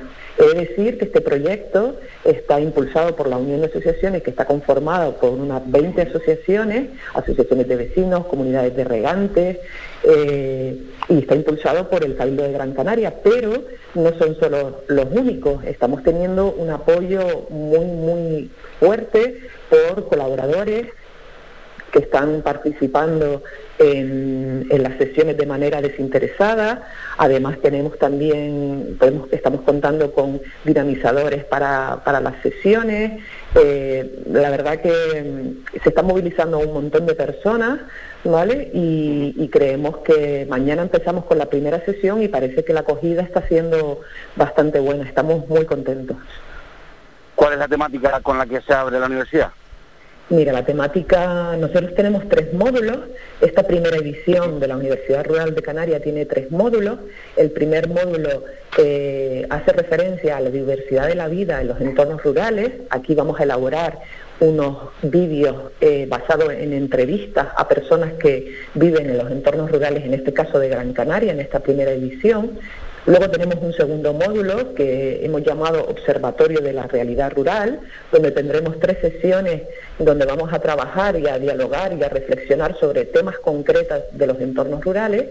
Y luego tenemos un tercer módulo que se llama Pasando a la Unidad de Acción Rural, porque no solo queremos generar o conservar conocimiento, también queremos generar desarrollo. Abrimos mañana con una primera sesión que se llama Los retos para el desarrollo sostenible del sector primario rural. Consiste en un panel híbrido de expertos que será mañana de 11 a 1 y cuarto. Eh, pueden encontrar el enlace Zoom en nuestra web. Nuestra web es universidadruraldecanarias.org. Ahí van a programa 2022, buscan la sesión pinchan en ella y encontrarán el contenido, quienes van a participar y el enlace Zoom. Se pueden eh, enganchar a la sesión a las 11, que es cuando empieza, o en cualquier momento. Eh, en, este, en este caso, en esta primera sesión, eh, la metodología que hemos usado es el panel híbrido de expertos. Lo que queremos es generar un diálogo sobre los retos del sector eh, primario, los retos para el desarrollo sostenible del sector primario desde diferentes puntos de vista. Entonces tenemos por una parte el punto de vista académico, que nos lo, va a dar eh, Federico Aguilera Klein, que es catedrático en Economía Aplicada de la Universidad de La Laguna, Luego tendremos la intervención de Margarita Hernández, que es técnico del ICA, el Instituto de Calidad Agroalimentaria de Canarias. Y luego tendremos eh, la intervención de José Alberto Umpierres, que es un productor de Casarte, de la aldea, de frutas tropicales y otros, y nos dará también su visión como productor. Por último, en esa sesión también queremos conocer el punto de vista de los consumidores, de los consumidores de los productos del sector primario, y en este caso los expertos o expertas seremos todos los asistentes, porque todos somos consumidores del sector primario. El objetivo de esta sesión es poner, eh, la diversidad de los diferentes puntos de vista del sector primario para luego generar unas conclusiones que estarán también en esa web una vez terminemos. Pues recordamos la dirección de la, de la página web para que cualquier eh, cualquiera de nuestros oyentes pueda acceder a la información. Es universidadruraldecanarias.org.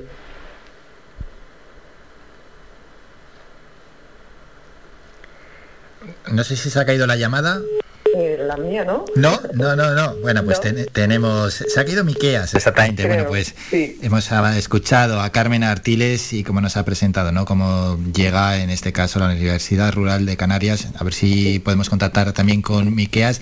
Y si no, Carmen, pues nada, muchísimas gracias. Agradecerte la presencia en el programa y lo bien que nos has, nos has explicado cómo llega esta primera sesión formativa con el título de Retos para el Desarrollo Sostenible del Sector Primario Rural. Muchas gracias, Carmen. Un Muchas gracias a ustedes por la oportunidad. Muchas gracias. Despedimos ya por tanto a Carmen Artiles y vamos a recuperar a Miquea Sánchez para eh, hablar de varios temas que van a acontecer este fin de semana en la cumbre y ya despedir también al propio Miqueas Sánchez a quien ya volvemos a saludar. Miqueas, te recuperamos, ¿verdad? Sí, estamos por aquí. Bueno, vamos a recordar que en la cumbre no para la actividad que tenemos, tanto en Tejeda como en Artenara. Avanzamos un apunte sobre la previsión del tiempo. Eh, el fin de semana se esperan 17 grados de máxima, aunque ya para el lunes eh, probablemente la máxima baje a 14 y ya caiga algo de agüita. La cota de, de nieve está marcada al fin, a mediados de la semana en 1800 metros, así que no creo que caiga agua de nieve de la que nosotros nos gusta a nosotros. Sí, que luego entramos en el debate. Lo entramos en debate cuando se llegue, cuando llegue el próximo viernes lo comentaremos y así eh, aseguramos. De todas formas, Si nieva o no sí nieva. se recuperará para final de la semana, o sea, esto estamos hablando de mitad, en principio y mitad de la semana, para final de la semana, Hmm. sí se espera una vuelta a- de subir de los temperaturas, de las temperaturas hasta 20 grados de máxima. Bueno, a ver si lunes y martes es- llueve un poquito, lunes y martes, ¿no? Sí, esa, esa es la previsión, Ojalá. La, proba- la probabilidad está, es muy alta y las condiciones parece que, que ayudan. A ver si con eso pues terminamos de, de expulsar la, la calima que tenemos. Sí, sí, sí, no, y se necesita lluvia siempre. Mm, ¿Qué tenemos? Dos apuntes más, o dos o tres apuntes más. Proyecto Somos Mujeres, Somos Iguales, que es un proyecto de los ayuntamientos de la, del consorcio de cumbres, Beiseco, Artenara y Tejeda, en el que recogen, ya es el segundo año, el tercer año creo que se, que se realiza, eh, recogen fotos de las mujeres de los de estos pueblos y realizan exposiciones al, al aire libre para visibilizar pues las, las mujeres que están eh, que viven en los pueblos en estos tres pueblos o incluso que están vinculados por alguna razón pues son familiares directos o o, o- o tienen alguna alguna vinculación con los municipios Eh, si alguien quiere participar pues con en contacto con, con los conce- las concejalías de igualdad o servicios de la mujer de cualquiera de los tres ayuntamientos, pues se puede participar. Eh, y un apunte más por cada municipio, eh, Tejeda mañana comienza, eh, o sea, mañana se celebra, se recupera después de dos años la Cronorail, la Cronotrail eh, Almendro en Flor, una carrera Vaya, vaya, eh, vaya, vaya. Nos ha, nos ha pillado, nos ha pillado a pie cambiado. Íbamos a participar, pero Mira tú, que y que teníamos dos años por delante, podíamos habernos preparado perfectamente, pero bueno. ¿a cuándo Eh, nos íbamos a apuntar finalmente? Que es, íbamos a- bueno, es que no hemos empezado ni a entrenar, ¿no? Yo no he empezado a entrenar. ¿Tú, Miqueas? Tenemos que marcar. No, no, yo estoy, Ah. estoy, estoy, tengo los, los tobillos los, los voy calentando todos los días, que es lo más delicado. Estamos cada vez peor. Que es lo peor, que el tiempo pasa cada vez más viejos. Ah, no, a ver, a ver si nos marcamos un reto. Bueno, ¿cómo llega esta carrera de trail? Pues son eh, más de 200 eh, participantes, Qué bueno. tres, tres recorridos, tienen premios de distintos de distintos tipos, como por, por ejemplo el general masculino y femenino, sub-18, el élite, M40, M50, M60, corredores con discapacidad y corredores locales. Eso es para mañana, 12 de febrero, en Tejeda, la Conotrail Almendro en Flor, que aunque la fiesta, ya lo hemos comentado, se suspende, la Cronotrail se consigue mantener pues con todas las medidas de, de prevención eh, necesarias. Y con esas Y, eh, distancias, a 10, Artenara, 21 y 30 kilómetros para correr por la cumbre, que es un Sí, auténtico 10, 21 lujo y un 30 kilómetros privilegio. son Las tres, eh, las tres, los tres recorridos ¿Mm? y tienen en torno a 75 participantes cada uno, en total más de 200, más de 200 personas que se reúnen mañana en Tejeda para, para correr y para, oye, esperemos que, ni- que ninguno lo persiga a nadie, porque que corran por gusto. No, no, eso es lo que vamos a hacer nosotros en unos meses. Vete, cualquier vete viendo a ver a, a ver cómo lo hacen. vamos aprendiendo algo. Yo mir- miro y lo veo pasar. Eso. Eh, y de Artenara. En estos días se presentó el libro La alfarería tradicional de Lugarejo del autor Juan Manuel Zamor Maldonado. Es un libro que está financiado por la por el Cabildo de Gran Canaria por medio de la FEDAC y eh, se hace un recorrido de la historia y etnografía de la disciplina artesana tradicional de la elaboración de piezas de barro en este, en este barrio del, del municipio, de las piezas de barro tradicionales, que actualmente, pues por desgracia solo queda una alfarera en activo en, en Artenara, pues eh, con este libro pues se, pretende sacar un poquito la historia y la trayectoria de esta tradición, de, este- de esta tradición artesanal, Eso es. y, y ponerlo en valor. Se puede obtener, pues principalmente en la página web de, del Cabildo de Gran Canaria, de la FEDAC, que está mm, accesible digitalmente, y por, por los puntos de venta habituales del- de las ediciones propias del, del. Sí, sí, sí, bueno, y si luego tiene alguno, como siempre decimos en este programa y cuando presentamos libros, si tienes duda ¿no? de dónde encontrarlo, pues en la librería que tengas más cercana, si preguntas por el libro, lo más seguro, casi casi seguro, es que te lo puedan conseguir. Bueno, Miqueas, que nos vamos a despedir. Algo más que apuntar desde la cumbre. No sé, ¿qué pasó con las vacas? No hemos ido a verlas todavía, ¿eh? No, sí, continúan. Hay previsión de que eh, aumente el número de, de unidades bien, bien. De, de, de cabezas. Teníamos porque- tres. Sí, había tres y están calculando hacer un crecimiento de la familia que, que aumente. No sé si mm, llegando a- con, con por crecimiento natural o por incorporación de, de fichajes, pero eh, cre- creo eh, la- las últimas noticias que me han llegado son que, que sí que se pretende aumentar el, el número porque está funcionando muy bien el proyecto, están siendo muy están siendo eh, cumpliendo con la función esperada mm, de una manera perfecta.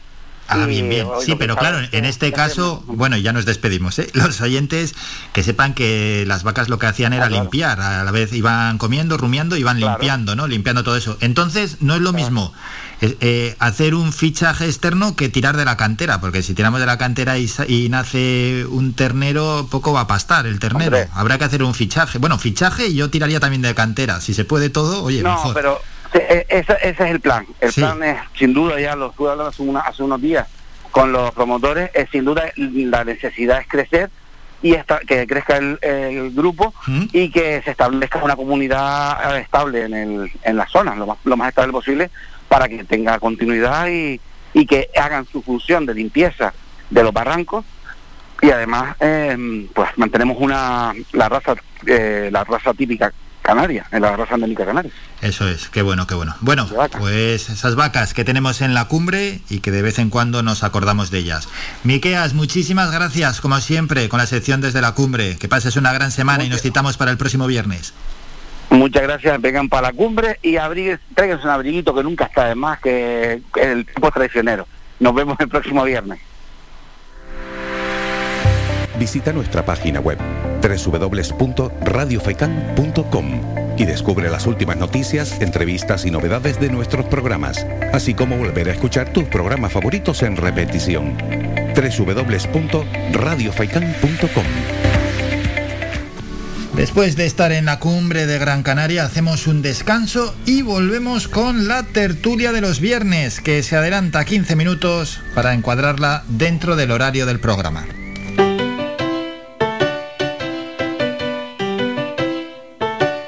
Estás escuchando Faikan Red de emisoras Gran Canaria.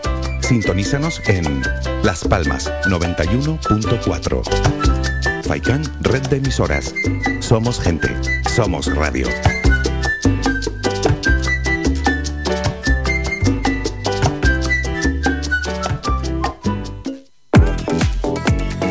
A cualquier hora y para cualquier problema, llegan los coches amarillos. Llega Desatascos Jumbo 928 230265. Desatascos domésticos industriales y de redes ayuntamientos. Vaciado de pozos, achique de agua, aljibes o por lluvias. Tratamiento de legionela. Trabajos en todo tipo de embarcaciones. 638 748 731. Limpiezas de choque y localización de arquetas ocultas. Más de 34 años sin descanso. 24 horas sin excepción. 928 230265. Pioneros en limpieza de estanques y redes heredades de agua. No contrate intermediarios. Llámenos directo y ahorre tiempo y dinero. 638 748 731.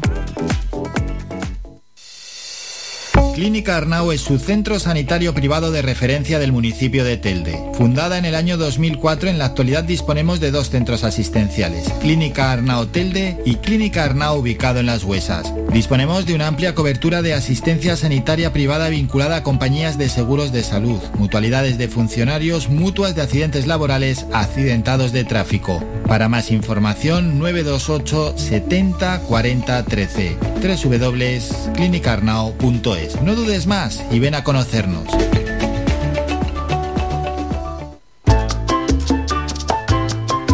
Escuchas Faikan Red de emisoras. Somos gente, somos radio.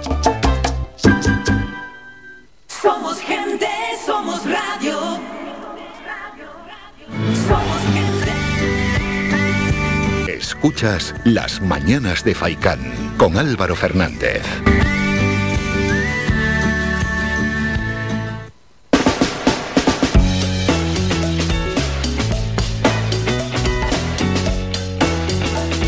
La tertulia semanal.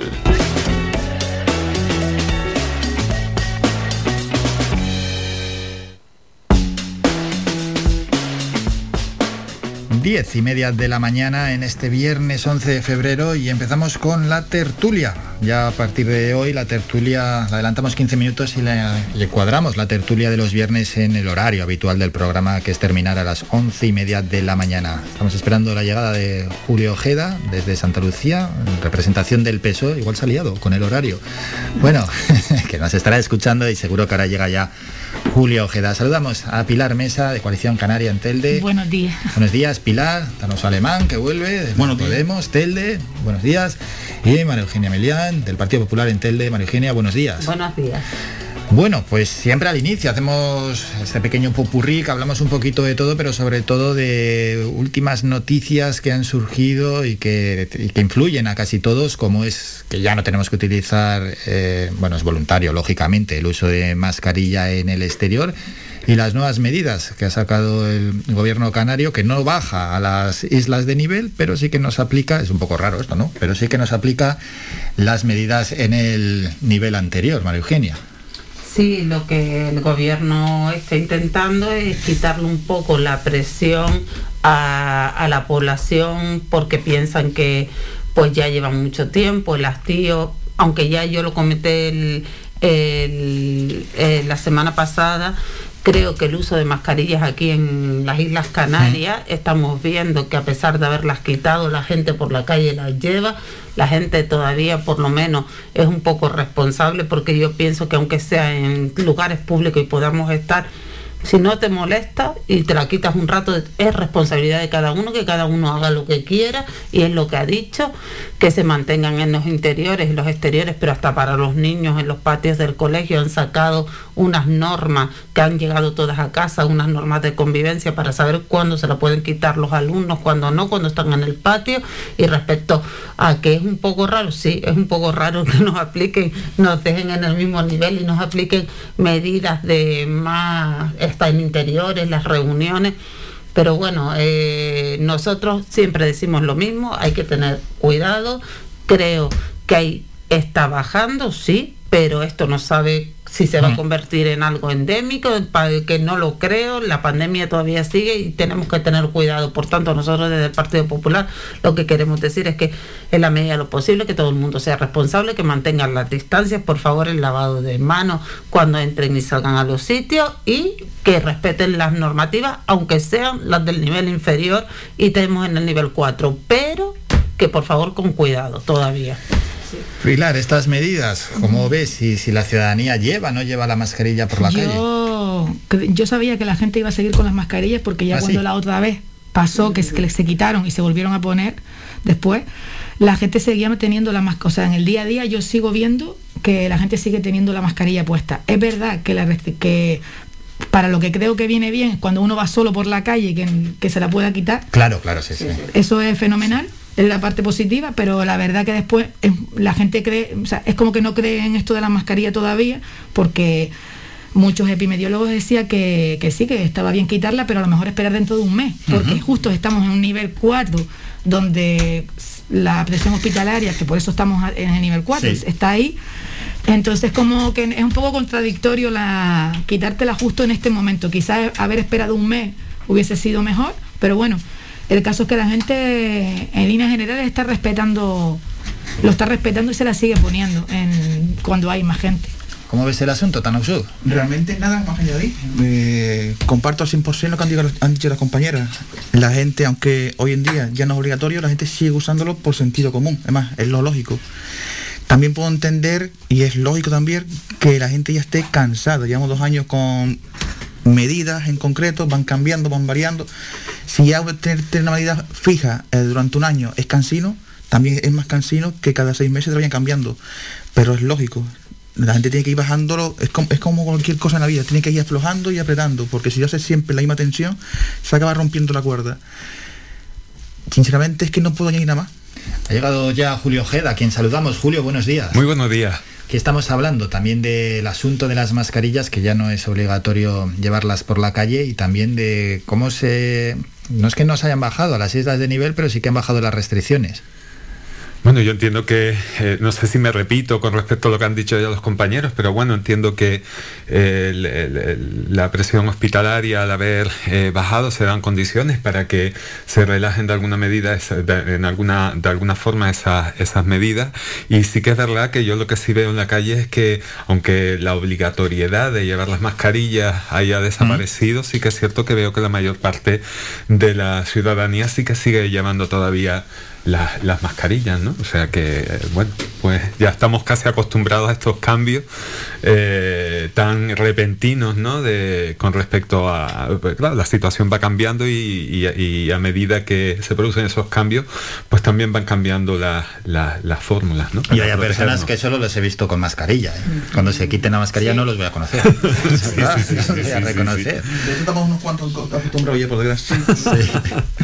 Bueno, y hay más asuntos que comentar antes de ir con otros temas en la tertulia. Eh, un asunto plenamente político son esas elecciones en Castilla y León que llegan este domingo y donde María Eugenia parece que igual el Partido Popular es quien más se juega en esas elecciones. Sí, eh, nosotros confiamos en Mañueco y completamente creemos que nos avala y que ha hecho un buen gobierno. Evidentemente ahora últimamente los últimos resultados nos dan que no que no que vamos a ganar pero a lo mejor no con la con la suficiente holgura pero lo que nosotros está diciendo eh, lo que está diciendo Fernández Mañueco sí Eh, oh, sí, sí, Sí, sí. Fernández Mañueco digo, a ver si le cambio el nombre Por lo que está apellido. ¿qué? Por apellido, por apellido apellido, por, eh, lo que está comentando es que a pesar de que de que no gobernase con la mayoría absoluta, va a intentar o quieren gobernar en solitario y apoyándose en ciertos puntos cuando le haga falta. Es verdad que luego después, una vez que hayan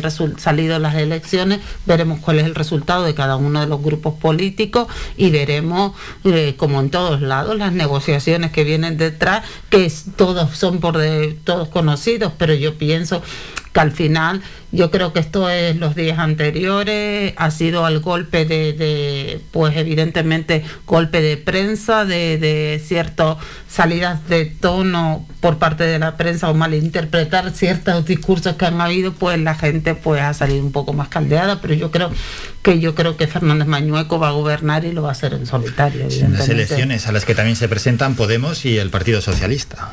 Sinceramente, yo creo que el, el- ha sido un error, en mi opinión, en lo de Castilla y León, adelantar elecciones porque creo que han querido repetir el mismo resultado o querían repetir el mismo resultado que de Madrid. Yo creo que el Partido Popular no está acostumbrado a los gobiernos de coalición. Estaba en Madrid con Ciudadanos y en Castilla y León con Ciudadanos y mejor, mejor se siente más cómodo gobernando solo.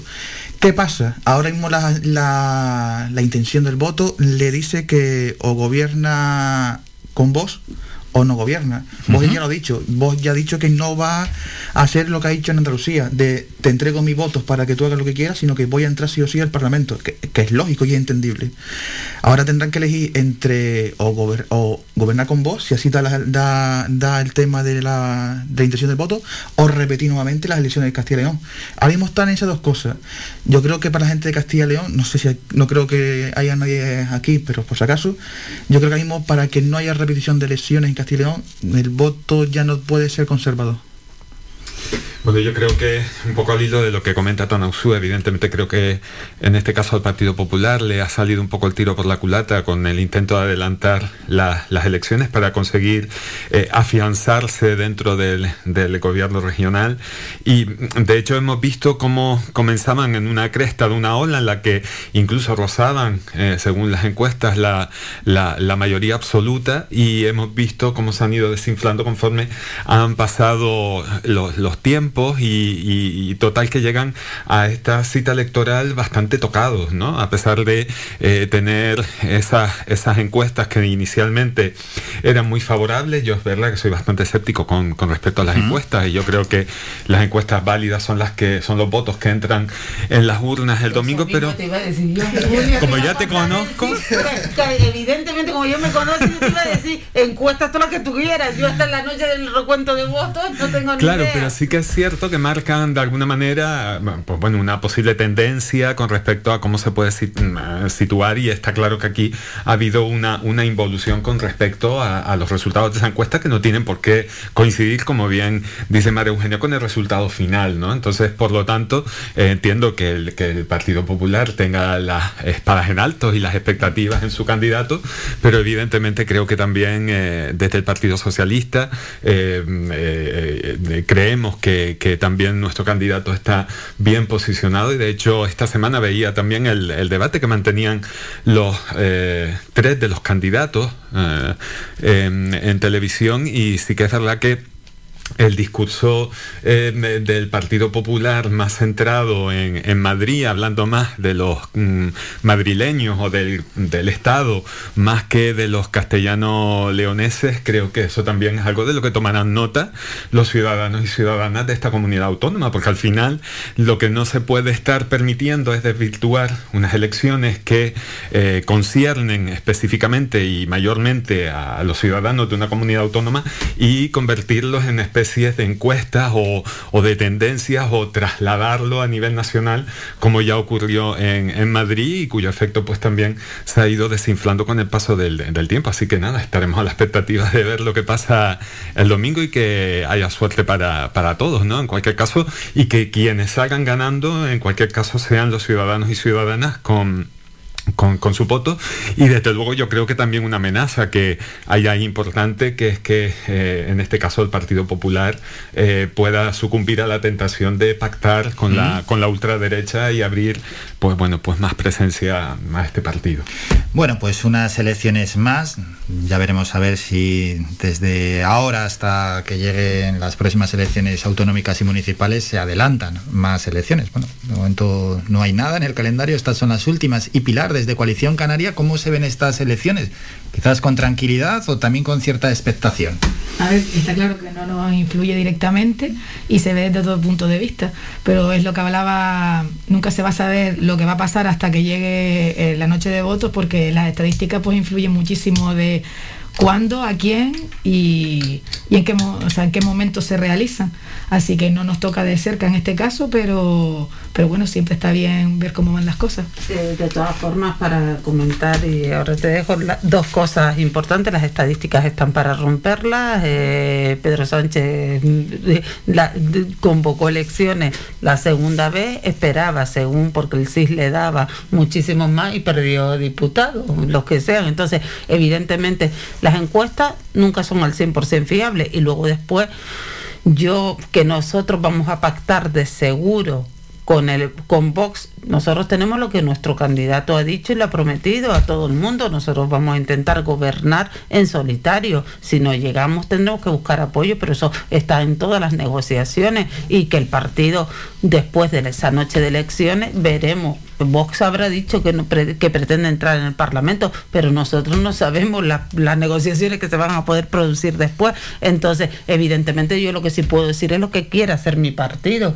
que es gobernar en solitario y por supuesto Madrid, hay que ponerlo siempre como ejemplo. Madrid para nosotros es una comunidad que va muy bien, que nuestra presidenta de la comunidad lo hace estupendamente y lo ponemos como ejemplo de bajada de impuestos y de muchísimos sectores en los que hasta los empresarios le da la razón, evidentemente, aunque sabemos todo. Que en contra de la reforma. Pero eso no tiene. vamos, eso lo hablamos después. Eso lo hablamos después. Fue el cuento del otro día. Están ahí, cambiamos de asunto. Cierre de montones de centros de salud y de atención primaria que tienen que irse a otro sitio. una comunidad de ejemplo. Eh, una cosa que sinceramente no hemos nombrado y que creo que es muy importante son todos los partidos regionalistas, no, no voy a llamarlos nacionalistas porque no tienen una exceptuando el León, eh, que exceptuando la, provincia de León, que sí es más nacionalista que, el resto de provincias de Castilla y León, pero sí regionalista, y eso sinceramente eh, es algo a tener muy en cuenta. Es una pena, sinceramente, que desde la derecha hayan criticado a estos partidos regionalistas, es como, en Canarias, criticar al PP a Coalición Canaria o no Canaria por ser partido de identidad canaria, y eso sinceramente, eso es un flaco favor a la democracia, pero hay que también contar con eso, porque un escaño, aunque ahí tiene otro nombre, procurador, Un, procurador. de León, un procurador de, España vaciada eso va sumando. Y yo creo que eso, sinceramente, mm, mm, va, si sale bien a, a León, va a haber un cambio en todas las próximas lesiones de cara al futuro. Si, me permite, vale, un segundo. No, Pilar decía que veía todo esto con cierta distancia y con tranquilidad y demás, ¿no? Pero la verdad es que si tenemos en cuenta eh, los ejemplos recientes con respecto a las votaciones que se han producido en nuestro país, deberíamos de preocuparnos todos, porque, eh, bueno, pues hay equivocaciones votando en el Congreso, eh, las votaciones para elegir la canción que nos representa en Eurovisión, etcétera, etcétera. O sea, yo creo que esa tranquilidad tiene que ser relativa, Pilar, ¿vale? Porque eso de que no nos afecta, ya veremos cómo nos pasa al picar a todos, seguro. Bueno, vamos a ver cómo van esas elecciones. Hacemos un descanso y volvemos con más asuntos.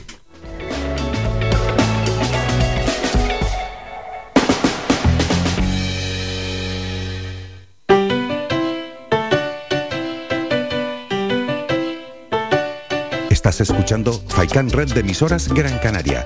Sintonízanos en Las Palmas 91.4. Faikán, red de emisoras. Somos gente, somos radio.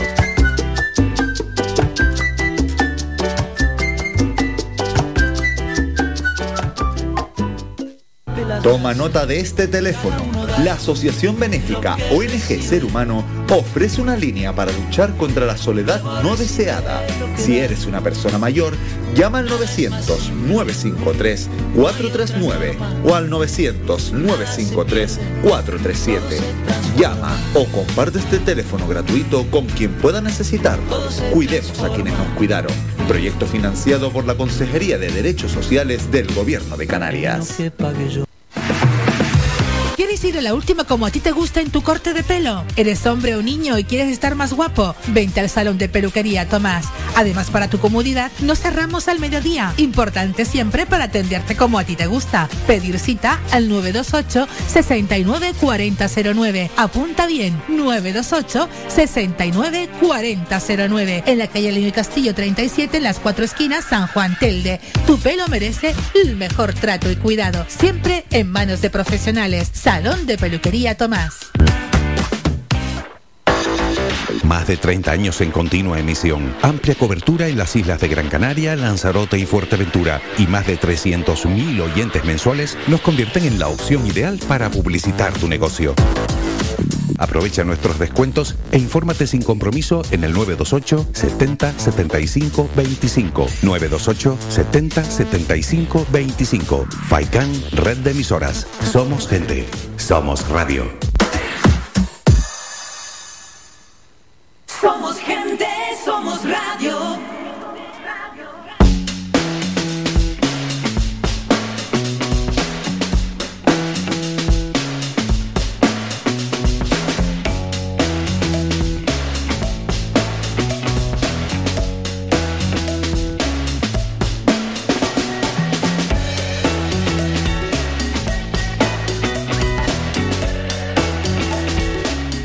Bueno, vamos a continuar en la tertulia de los viernes. Vamos con uno de los temas más comentados esta semana, sí que es un tema que se viene comentando de años atrás, tiene que ver con los abusos infantiles que se han producido en el seno de la iglesia, pero claro, le vamos a dar el cariz político que tiene en esta última semana y cómo debe, cómo debe actuar en este caso la política en relación a este asunto. Empezamos siempre en el sentido habitual que utilizamos, Julio, Julio Ojeda desde el PSOE.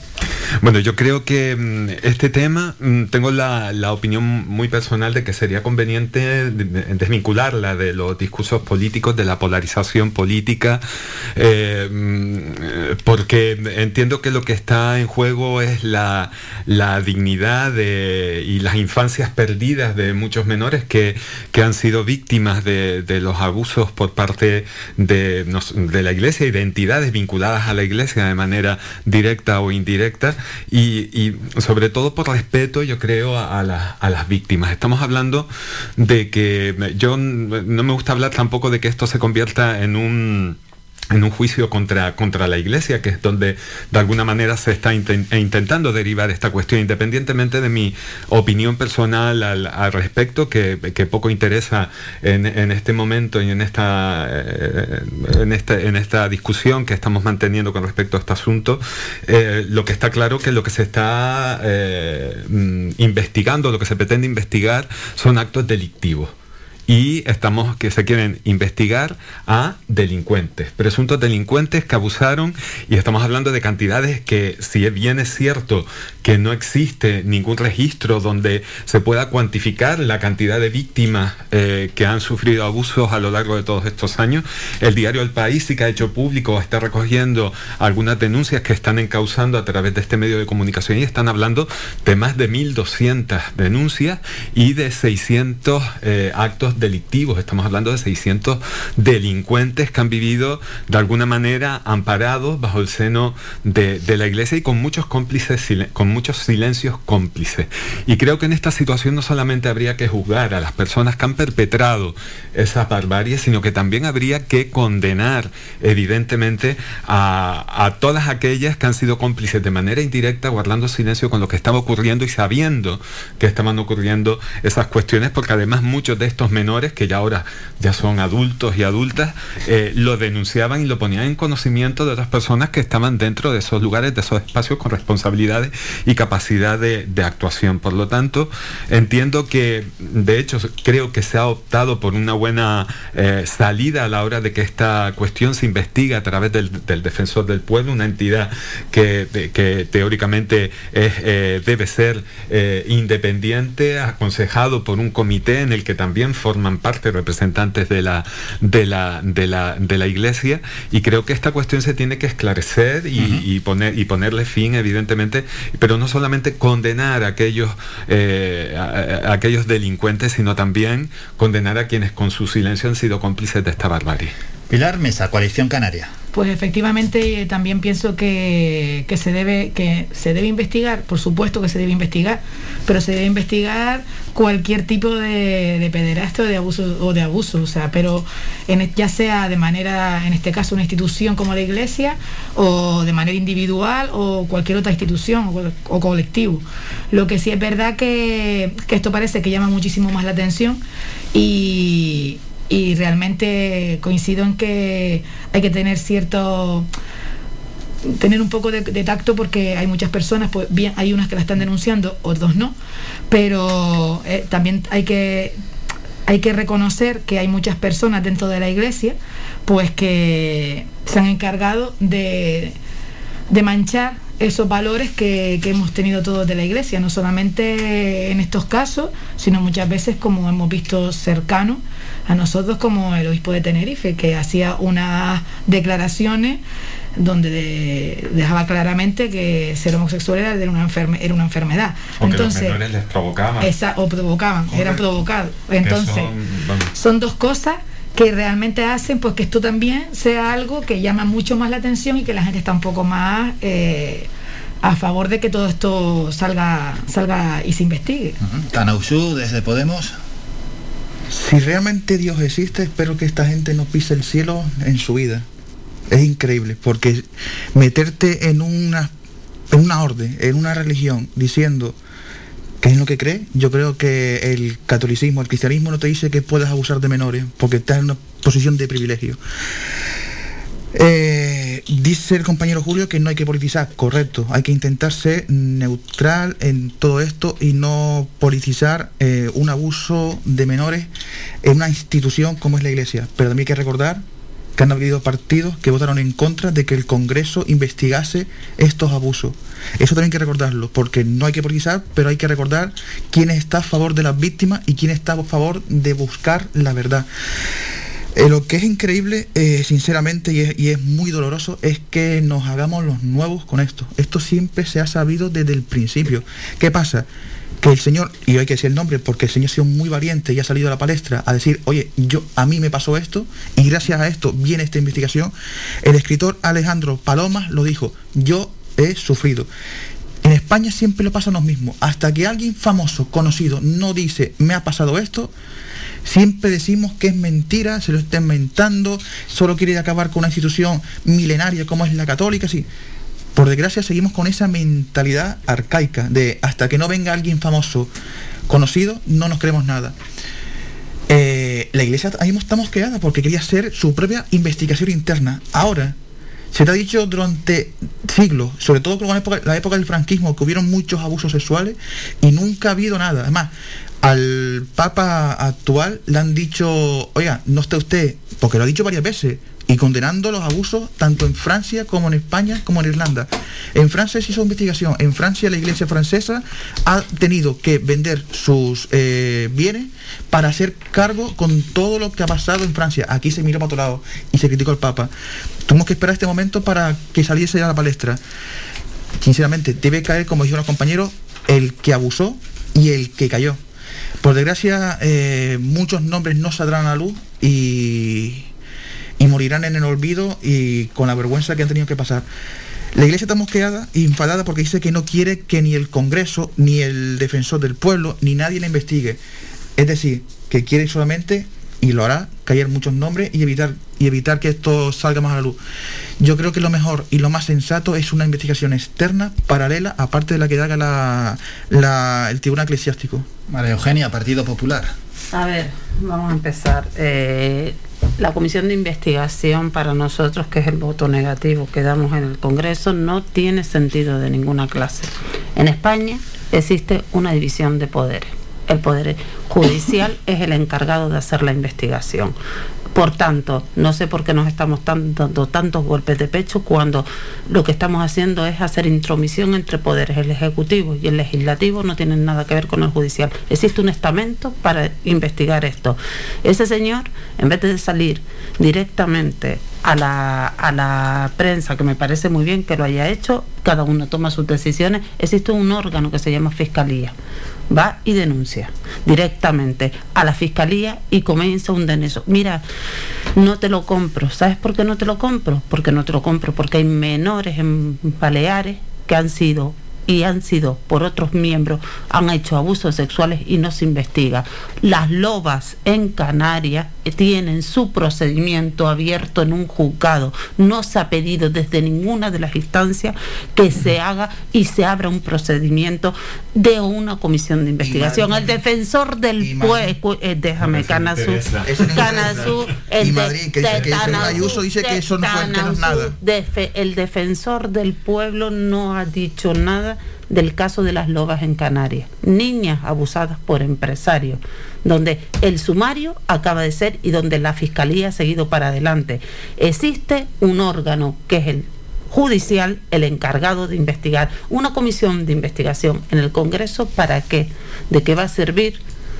¿Dónde han llegado las comisiones de investigación que se han producido en el, en el Congreso investigando delitos? ¿Dónde han llegado? Tiene su poder. Por tanto, no me digas que Isabel Ayuso, yo estoy dando mi opinión y la opinión del Partido Popular respecto a lo que significa la comisión de investigación. No la defendemos simple y llanamente porque no es lo que ustedes quieren vender no es como se dicen las cosas, es lo que. El Partido Popular defiende que tienen que investigarse todos los casos de pederastia. Todo, que las Nadie víctimas, todas las vidas, que no, no y que, y que todas las y que todas las víctimas tienen que estar defendidas. Ahora, comisión de investigación no lo entendemos, existe un órgano que puede hacerlo, que es fiscalía. ¿De a qué ha servido todas las comisiones? Es la única pregunta que nos hacemos. Dios, Es que esto, no- esto yo simplemente no lo esperaba. El señor ¿Qué? Alejandro, el, el que diga que, que, que no entiendes el motivo de que el señor Alejandro eh, Paloma vaya a la público. ¿Sabes por qué? Gracias a eso están investigando ahora la iglesia. Pero si yo ¿Cuánto- no he ¿Cuántas dicho que no lo denuncias? entiendo público, cuántas- pero si es que existe un cuántas- órgano cuántas de- azul, la cuántas fiscalía, va y denuncias- lo investiga. ¿Cuántas denuncias de personas anónimas han ido a la fiscalía para decir que un cura X le ha metido mano? Me imagino, y como tú sabrás, pues estás en el Mira, tema, pues no lo cientos sé, ¿eh? y miles. ¿Cuántas han salido a luz o cuántos curas han ido a la cárcel por ello? Creo, y Pero- no quiero meter la pata, cero. A veces hay que sacarlo a la luz y hay que decirle a la gente, señores, es que gracias a esto, él ha dicho, sin decirlo, oye, no estás solo. Oye, yo también pasé por eso. Oye, que a mí no te- de mí también abusaron. Yo creo que, sinceramente, hay que aplaudirle y hay que decirle que ha sido muy Pero valiente. Tanausú, Porque acabo de, a esto, Tanausú, acabo de decirte que respeto que, sí. el hombre haya ido al periódico y lo único que yo he dicho Coma y seguido y dice que hay otro camino, que- la fiscalía. evidentemente yo después- he cometido un de- han cometido un delito tú lo puedes decir a mí abusan de mí hay gente que es capaz de decirlo en público y es su opinión y otra gente va y va a la fiscalía Lo Y que yo no que entiendo- que tiene que estar fuera del discurso. de Vamos la a ver, yo- Lo que yo yo no no he entiendo- dicho no, que el hombre haya hecho nada no, malo, ni me no, no, no. malinterprete. Y una, o co- sea, y que una cosa que es yo no lo entiendo es. es, no voy a, no- voy no voy a decir la sigla porque Tana, no, no- Julio. no voy a decir la sigla porque no quiero darle publicidad porque ya es cansino. Ustedes me dicen que el PP no votaron en contra por eso, perfecto. Pero que hay otros que dijeron que se vota en contra porque esta investigación ataca a los valores cristianos. Ah, yo yo creo que no. todo lo Yo contrario. defiendo mi Yo partido, creo que no todo defiendo, es. no soy bueno, porque van a ir en Castilla y León, van a ir en Andalucía, No van a ir en todos lados. Así que Yo vas a, tener que yo saber que mediar. Va a decir, es que no puedes estar un 14M diciendo sí al feminismo, un, un, un- se fue el, el día. 8 de marzo. Gracias. Un 8 de marzo, sí al feminismo y después votar con el que está en contra de mujeres. No puedes decir no al abuso de niños en la iglesia y después votar y gobernar con el que dice que atacar a la iglesia con esto es atacar al, al cristiano. A esto precisamente me refería yo que con que debe ser un asunto que no se debe politizar.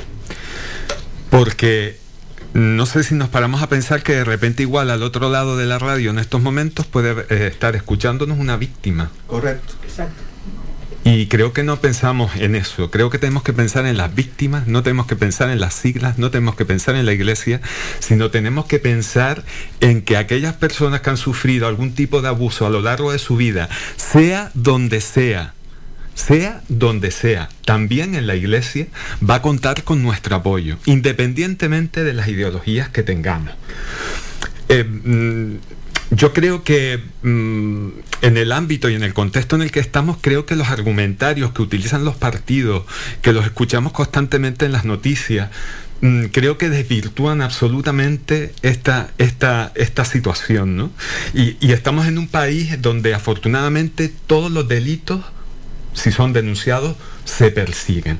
Y aquí en este caso, ¿y por qué este caso de la iglesia es distinto a otros delitos de abusos que se, que se realizan en comunidades autónomas, María Eugenia, de todos los colores políticos, incluidos la de Ayuso también, pero que no quiero entrar en ese tema, ¿vale?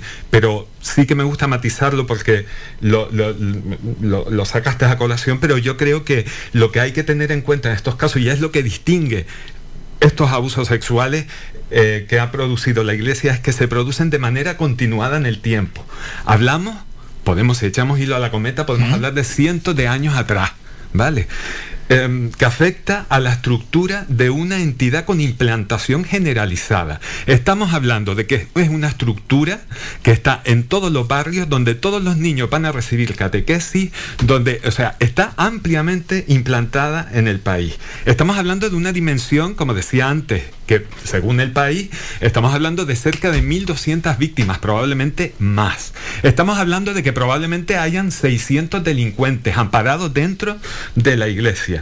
Y eh, precisamente eso creo que le, que, le, que le dota de una entidad suficiente para que, eh, al igual que pueden ser pues juicios de crímenes de guerra, etcétera, pues este adquiera ese valor también, porque hay una cantidad ingente de personas que lo han sufrido. Y aquellas personas que lo han sufrido, lo que sí tienen que tener claro y nos están escuchando, es que ante estas situaciones lo que tienen que hacer siempre es denunciar. Si en el espacio, a través del medio que decidan, si en el espacio en el que ellos lo hacen, o les infligen esa, esos abusos, no recibe respuesta o la respuesta no es la de acompañarles y apoyarles, que salgan fuera de ese contexto, que vayan a la policía, que vayan a otros espacios. Estamos hablando de niños y niñas que de normal no tienen la capacidad suficiente para poder obrar en ese momento, que tienen miedo, se aprovechan de, de su inocencia para que tengan que guardar, para que guarden silencio y no denuncien esa situación. Y se aprovechan de esa ¿Alguien quiere situación. ¿no? añadir algo más? Yo lo que yo lo que creo sinceramente que vuelvo y repito lo mismo. Respeto todas las formas y todos los medios de decirlo. Yo lo único que digo y sigo diciendo que evidentemente estoy de acuerdo contigo. Tienen que ir a denunciar y que se denuncie en la instancia que corresponde, que es el poder judicial, que vayan a fiscalía, que peleen, que no que, que no es el, que no hace falta que la, que la ciudadanía entienda que estamos tocando un tema vulnerable que son los abusos sexuales, pero que 20.000 casos que no son estos, no siempre la primera puerta que se toca en fiscalía te van a seguir haciendo caso, pero que siguen existiendo, que sigan peleando, que sigan yendo al estamento que porque una comisión es lo único que decimos, una comisión de investigación en el Parlamento no sirve sino para dar publicidad y dar a conocer. Quien realmente juzga y quien realmente, como dice eh, Julio, impone el castigo o impone la pena que tengan que pagar si a, a esos delincuentes es el tribunal. Una comisión informativa, un, perdóname, un tribunal no ha servido una, para una comisión informativa, María Eugenia, lo que sirve es para que los partidos políticos marquen sus posiciones públicamente con respecto a esa situación que se está eh, denunciando. Pero es que nosotros y a lo mejor a todo el mundo no le interesa No, retratarse. no, no, pero nosotros estamos defendiéndolo, Julio. O sea que lo que no le vemos el tanto, eh, no le vemos el fin. cambiamos ya de tema. sentido que pidan una investigación en Baleares con lo que hemos con lo que estamos hablando, que es también mm, denegable, eh, es lo peor que puede haber. En Baleares sí se pide, sí lo piden una investigación. En Madrid votan en contra de investigar. Porque Ayuso votó, votó en contra y después aquí también en contra. Si depende del sitio, a favor o peor, eso es lo malo. Hay que hacer investigaciones en todos, como decía el compañero Julio, no importa quién gobierne en cualquier comunidad autónoma, hay que investigarlo todo hasta el final. Nos vamos a publicidad y seguimos con la tertulia.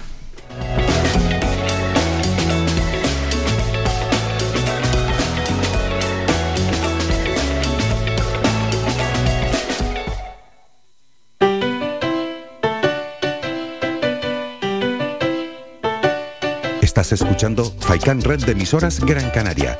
Sintonízanos en Las Palmas 91.4. Faikan Red de emisoras. Somos gente. Somos radio.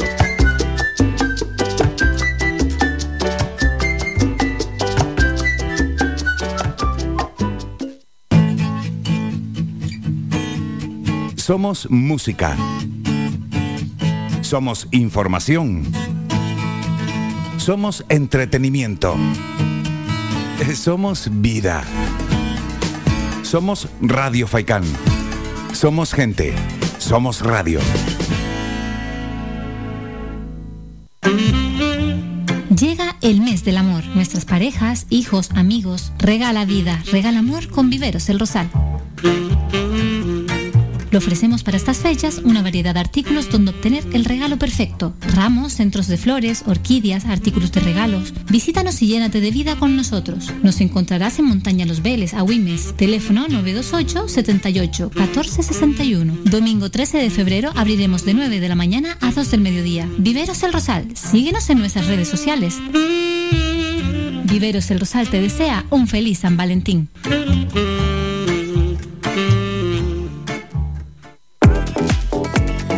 A cualquier hora y para cualquier problema, llegan los coches amarillos. Llega Desatascos Jumbo 928 230265. Desatascos domésticos industriales y de redes ayuntamientos. Vaciado de pozos, achique de agua, aljibes o por lluvias. Tratamiento de legionela. Trabajos en todo tipo de embarcaciones. 638 748 731. Limpiezas de choque y localización de arquetas ocultas. Más de 34 años sin descanso. 24 horas sin excepción. 928 230265. Pioneros en limpieza de estanques y redes heredades de agua. No contrate intermediarios. Llámenos directo y ahorre tiempo y dinero. 638 748 731.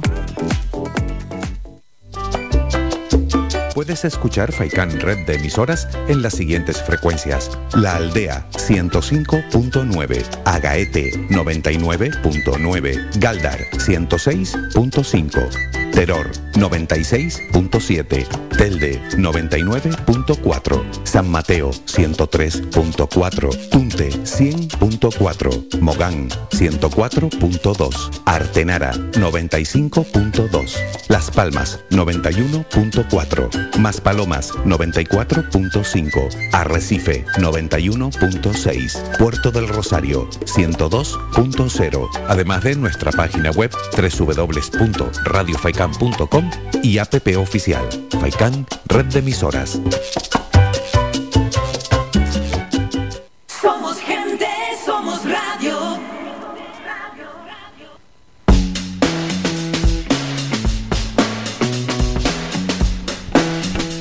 Continuamos en la tertulia de los viernes y vamos a cambiar ya de tema y de asunto. Hay que hablar de, ese, de esa subida del salario mínimo interprofesional a mil euros y conocer cuál es la opinión de los tertulianos, a quién cree que beneficia, a quién no beneficia tanto, si es una medida adecuada, si ha contado con el acuerdo de todos los agentes que debería contar o no.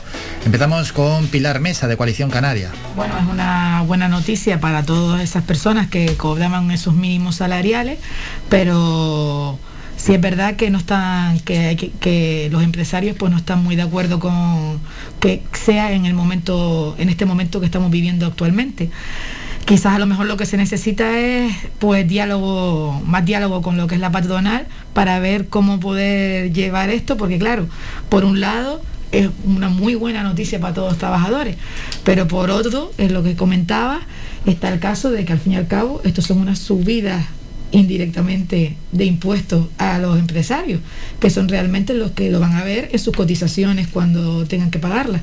Entonces, quizás hace falta llegar y ver cómo, cómo, poder, cómo poder llegar a que se pueda solucionar el que no sea tan, tan negativo a, lo que es a los empresarios, que al fin y al cabo son los que están, son los que dan trabajo y son los que además pues ve, veremos si realmente al final puede ser efectivo, porque no todo el mundo, quizás dependerá del tamaño de la empresa, pues podrá verse perjudicado en el que no pueda contratar a, más personas por lo que tenga que pagar. Uh -huh. Tanoso Alemán, desde Podemos. Siglo XIX. Pasar a 40 horas semanales. No era el momento. Sacar a los niños de las fábricas para que estudien. No era el momento. Pagar las vacaciones. No era el momento. Esa siempre va a ser la frase de la patronal. Ahora que ha aumentado el salario mínimo a mil euros, tampoco es el momento. Es decir, para la patronal nunca va a ser el momento. Es lógico. Uno crea una empresa para ganar dinero, no es una ONG. Para ellos nunca es el momento. Hace tres días me mandó un mensaje eh, una señora, digo señora porque es mayor que yo, oh, un par de añitos, pero nada más, yo tengo ya 35, me dice, se llama Charo, me dice, Tana, yo voy a cobrar eh, a partir de ahora mil euros. Digo, mira, si tu jefe en concreto eh, te paga el salario mínimo, sí. Me, mandó un montón de emoticonos sonriendo con corazón y tal. ¿Por qué digo esto? Porque esta señora, se, por la situación que tiene, pues trabaja tres días en una cosa, la para, a la semana siguiente encuentra trabajo, porque es muy, es muy buena trabajadora, pasa que nunca, nunca la quieren hacer fija, porque es así el empresario, no quiere ponerte fijo. Pues ella es muy contenta, muy contenta. ¿Por qué digo esto? Casi el 50% de los trabajos temporales cobran el salario mínimo. Hace unos años decíamos a alguien, ¿eres minorista? ¡Oh, qué pena! Qué poco cobra. Hoy en día, por desgracia, decir milorista ya puede decir, oye, ya tengo un sueldo digno. Y aún así seguimos muy a la cola de Europa. Impuestos igualados, pero sueldos muy bajos. Eh, hace cuatro años cobramos de salario mínimo 700 euros. Ahora cobramos 1000 euros. Decían, va a haber bajada, va a haber aumento de paro, va a haber, no sé, despido, van, ha habido todo lo contrario. Además, los datos del paro lo puede decir el INE que ha habido un aumento de, del empleo y un aumento de la cotización. ¿Qué pasa cuando aumentas el salario mínimo? Y es fácil, lo voy a leer para que la sepa. Aumento adquisitivo del trabajador. ¿Qué pasa cuando el trabajador cobra más? Que esto sabemos todo. Puedo gastar más. ¿Qué pasa cuando puedo gastar más? Que suele ser nuestra forma de vida. ¿A dónde vamos a gastar? Al restaurante, al bar, al cine. Tal. ¿Qué hace el, el señor del restaurante? Pues contratar a alguien más porque ah, hay un aumento de clientes. Decir que aumentar el salario mínimo es eh, eh, el caos es mentira. Se ha demostrado que no. Cuando cobramos 700 euros, sí te puedo decir que era, era, era, un caos. ¿Por qué? Porque la gente lo poco que cobraba, y encima muchas veces lo cobraba en negro porque el empresario decía, oye, te contrato por esto y te pago en negro, lo guardaba, porque nunca sabías cuándo podía volver, con suerte, en las vacas gordas. María Eugenia, desde el Partido Popular. Bueno, un par de cositas voy a apuntar. Lo primero es el famoso acuerdo de la reforma laboral con los empresarios. Estábamos todos de acuerdo y a la semana siguiente se produce un aumento del salario mínimo sin tener el acuerdo. No sé qué diálogo social se produjo en la reforma laboral. Tana, te voy a desmontar un poco la historia. No, eh, no, no, no, yo te la desmonto y luego tú me contestas lo que quieras. Em- eh, luego tú me contestas lo que quieras porque de verdad que esto no me vas a terminar porque los números son los que hay y todos los que estamos sentados aquí los conocemos. Estamos hablando de un empresario. La patronal no es que no sea el momento, Tana, es que esa patronal para pagarle al empleado mil euros paga un 23,70% de contingencias comunes, paga un 5,50 por el paro.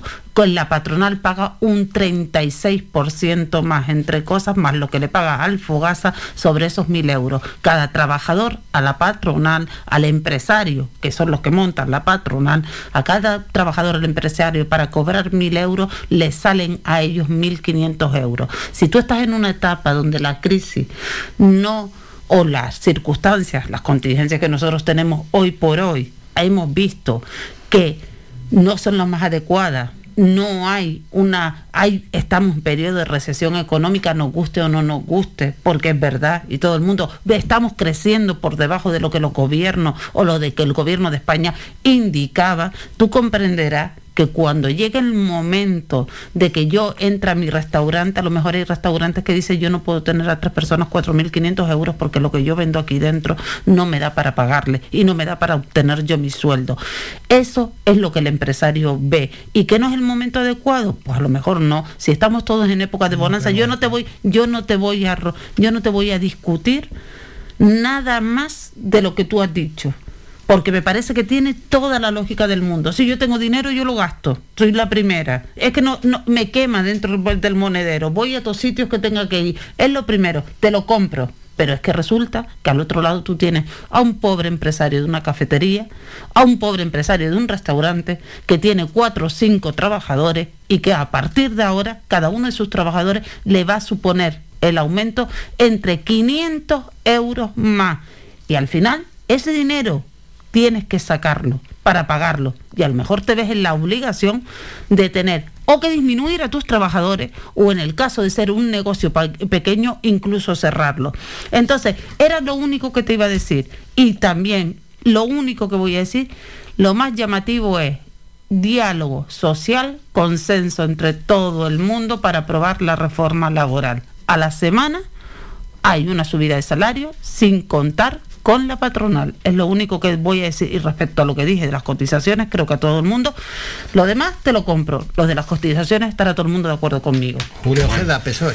Yo, bueno, eh, María Eugenia, mm, discúlpame, pero la verdad es que he escuchado hablar al Partido Popular de consenso y diálogo social. Me parece lo más exótico que he escuchado hoy en el día, ¿vale? O sea, me has trasladado totalmente al Caribe, ¿vale? O sea, me voy en una hamaca tomándome un mojito. el próximo día traigo bikini y unas, y unas palmeritas y te bailo. No, pero, pero sí que me llama la atención porque justamente cuando hay diálogo y, y, y consenso social es el PP el que se sale del diálogo y el consenso social no apoyando, gracias a este señor que lo mandó Dios, ¿vale? Para que todos los empleados y empleadas españoles pues tuviesen pues unas mejores condiciones de, trabajo. Yo voy a leer solo una, una cosa. El, el artículo 31 de la Constitución establece que el sistema tributario español estará inspirado en el principio de progresividad. Es decir, pagará más impuestos que más capacidad económica tenga. Eso dice la Constitución, no dice el PP, no dice el PSOE, no dice Podemos, ni Coalición Canaria, ni ninguno de los que estamos aquí. Eso está recogido en, eh, en la Constitución de la... De la, de la sí, sí, sí. na- tan magna la Constitución española, artículo 31. Sí, sí, Sí, sí, sí, sí, vamos, lo estoy leyendo Sí, sí, sí, textualmente, sí, no que lo sepa de sí, memoria. que sí, que sí, que sí.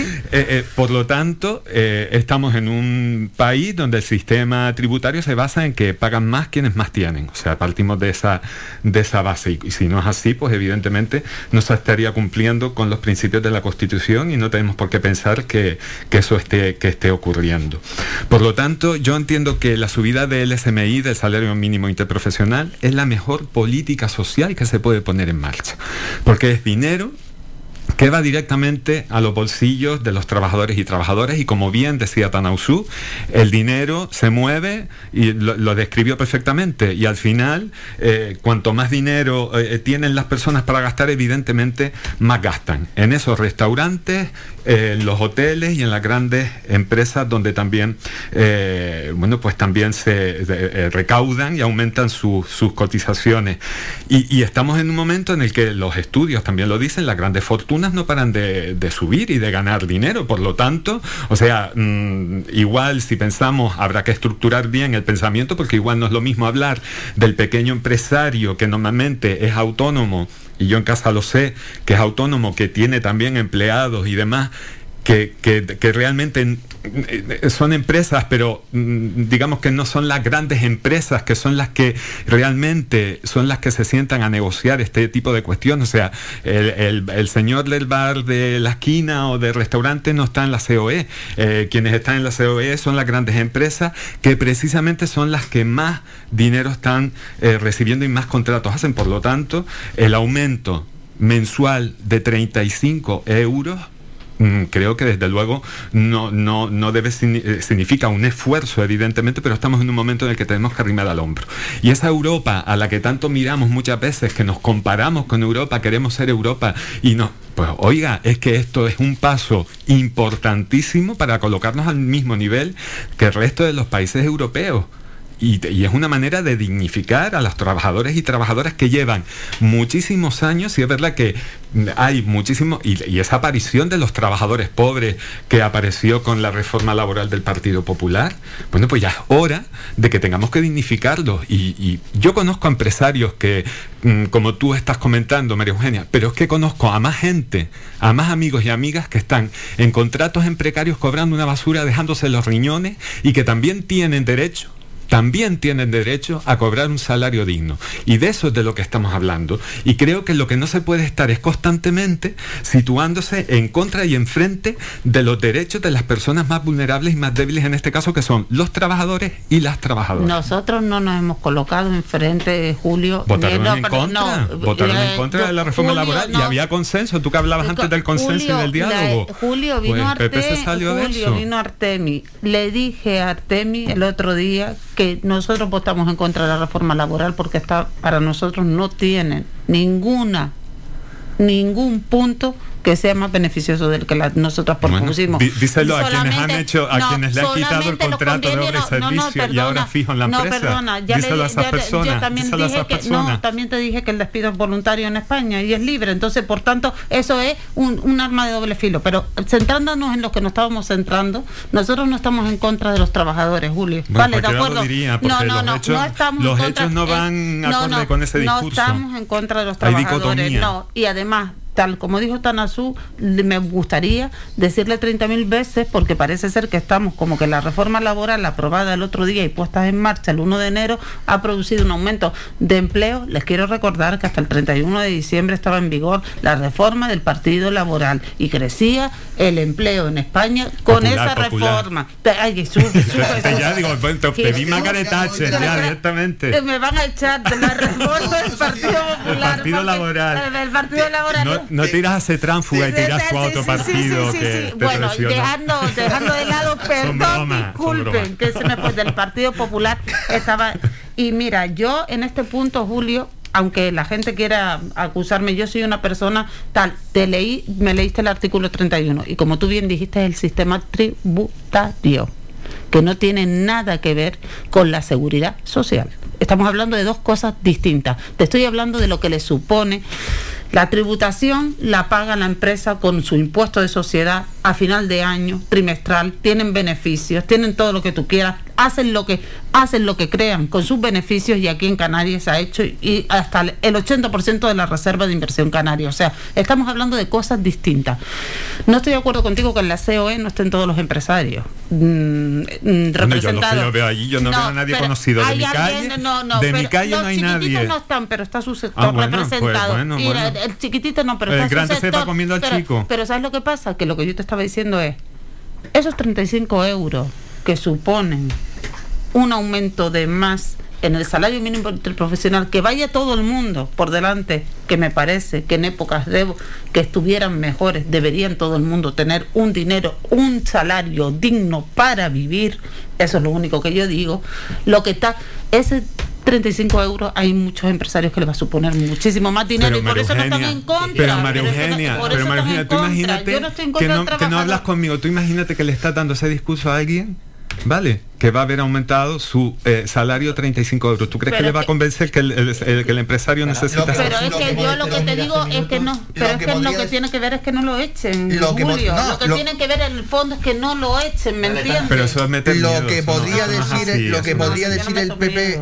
lo que podría decir el PP a todos esos trabajadores que van a cobrar 1000 euros es que los 35 euros se lo devuelvan, se lo devuelvan al empresario es una pena porque sinceramente he escuchado pobre empresario pobre empresario pero no he escuchado pobre trabajador es, esa es la lástima. Sí, el PP no puede hablar de diálogo social cuando la reforma, la, la última reforma laboral que hizo, la hizo eh, a tu- Solitario. a- con los empresarios. Ni- no se acordó de nadie. Que esta reforma laboral, mm, que sinceramente, yo lo voy a decirlo, yo esperaba mucho más de la reforma laboral. Porque yo, sinceramente, yo y, y el, y el que le, lo oiga y le duele me da igual. Yo no hubiese contado con los empresarios. Yo. ¿Por qué? Porque el PP no contó con los sindicatos para crear la reforma laboral. Yo podía trabajar, eh, yo podía ser despedido eh, por 45 días y ahora soy despedido por 20. Mira tú, el pobre Albert Rivera, que estaba a favor del despido libre y ahora estaba llorando porque el bufete de abogados lo echaron por vago, así de claro. Y, que- y pedía 500 días por año trabajado.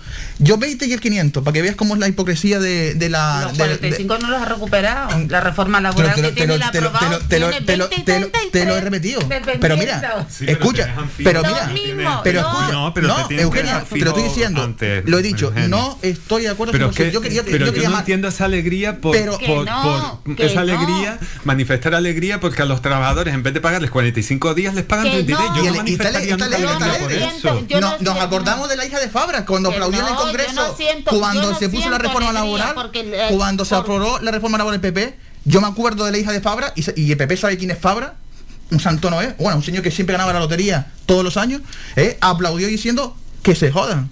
Y lo dijo, y lo dijo. Perdona, yo no estoy de Y- acuerdo con y- esa y eso. de acuerdo- también te y- digo que el Estatuto de Trabajadores otra- y apuntaba otra- 45 no, y otra días cosa, y se bajó una co- porque una era cosa, una una- siempre, siempre es mala. el- no sé por qué no somos un país, un país porque para el PP siempre gobiernen ellos o gobierne otro, siempre es malo. Subir salario es malo, no es el momento. Eh, mejor la, mejorar la vida laboral de trabajo, no, no, no es el momento. Sí. No te, dan, no te pegan con látigos porque los los látigos cuestan dinero.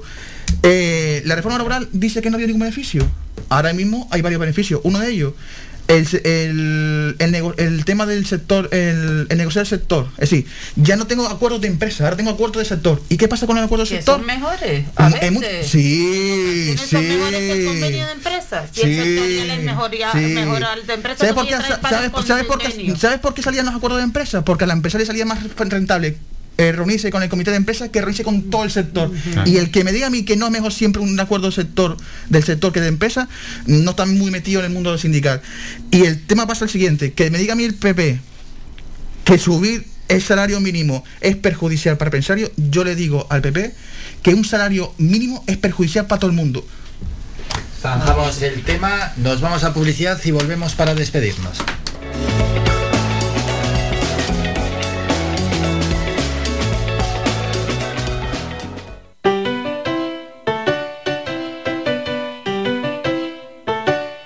Estás escuchando Faikan Red de emisoras Gran Canaria. Sintonízanos en Las Palmas 91.4. Faikan Red de emisoras. Somos gente. Somos radio.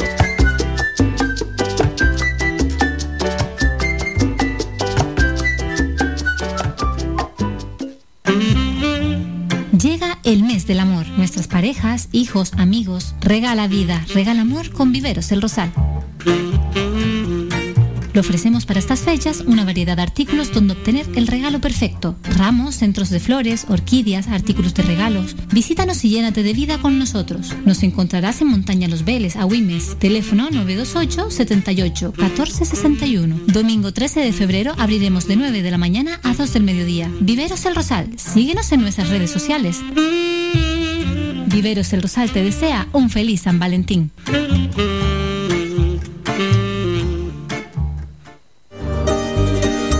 Las mejores carnes asadas en el asador horno tradicional con una leña seleccionada. Te lo ofrecemos en el restaurante Grill El Alpendre de los Abuelos. Contamos con una amplia variedad de entrantes, ensaladas elaboradas con productos locales. No olvides preguntar por nuestros postres caseros. En el restaurante Grill El Alpendre de los Abuelos ponemos a tu disposición nuestra amplia sala y experiencia para cualquier reunión de amigos o empresa.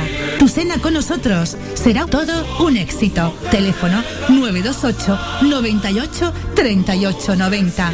Estamos ubicados en la calle Ancor número 5 en Mar Pequeña, al lado de Radio Faicán.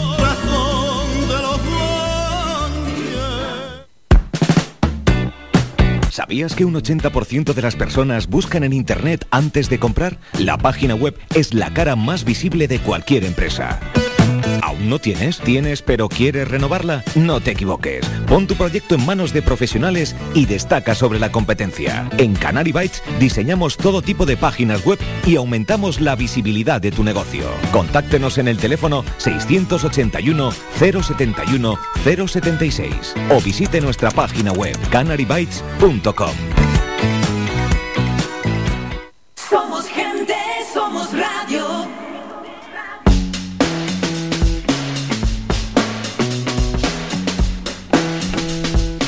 Bueno, a las once y media de la mañana, viernes 11 de febrero, momento ya para despedirnos y poner punto de final a la tertulia. Agradecer la presencia de Julio Ojeda desde PSOE, desde Santa Gracias. Lucía. Julio, gracias. Feliz fin de semana. Pilar Mesa, desde Coalición Canaria Telde. Pilar, gracias. gracias. Tanoso Alemán, Podemos, tel, Podemos Telde, sí. Gracias, feliz semana. Igualmente. Y María Eugenia Milián, desde el Partido Popular aquí en Telde. María Eugenia, muchas gracias y feliz semana. Muchas gracias a ti, feliz semana. Despedimos el programa, recordamos a los oyentes que a las 2 llega Faicán Deportivo de la mano de Manolo Morales y a partir de las 7 de la tarde la coctelera con Raquel Martín. Sean felices, nos citamos para el lunes a partir de las 8 y media.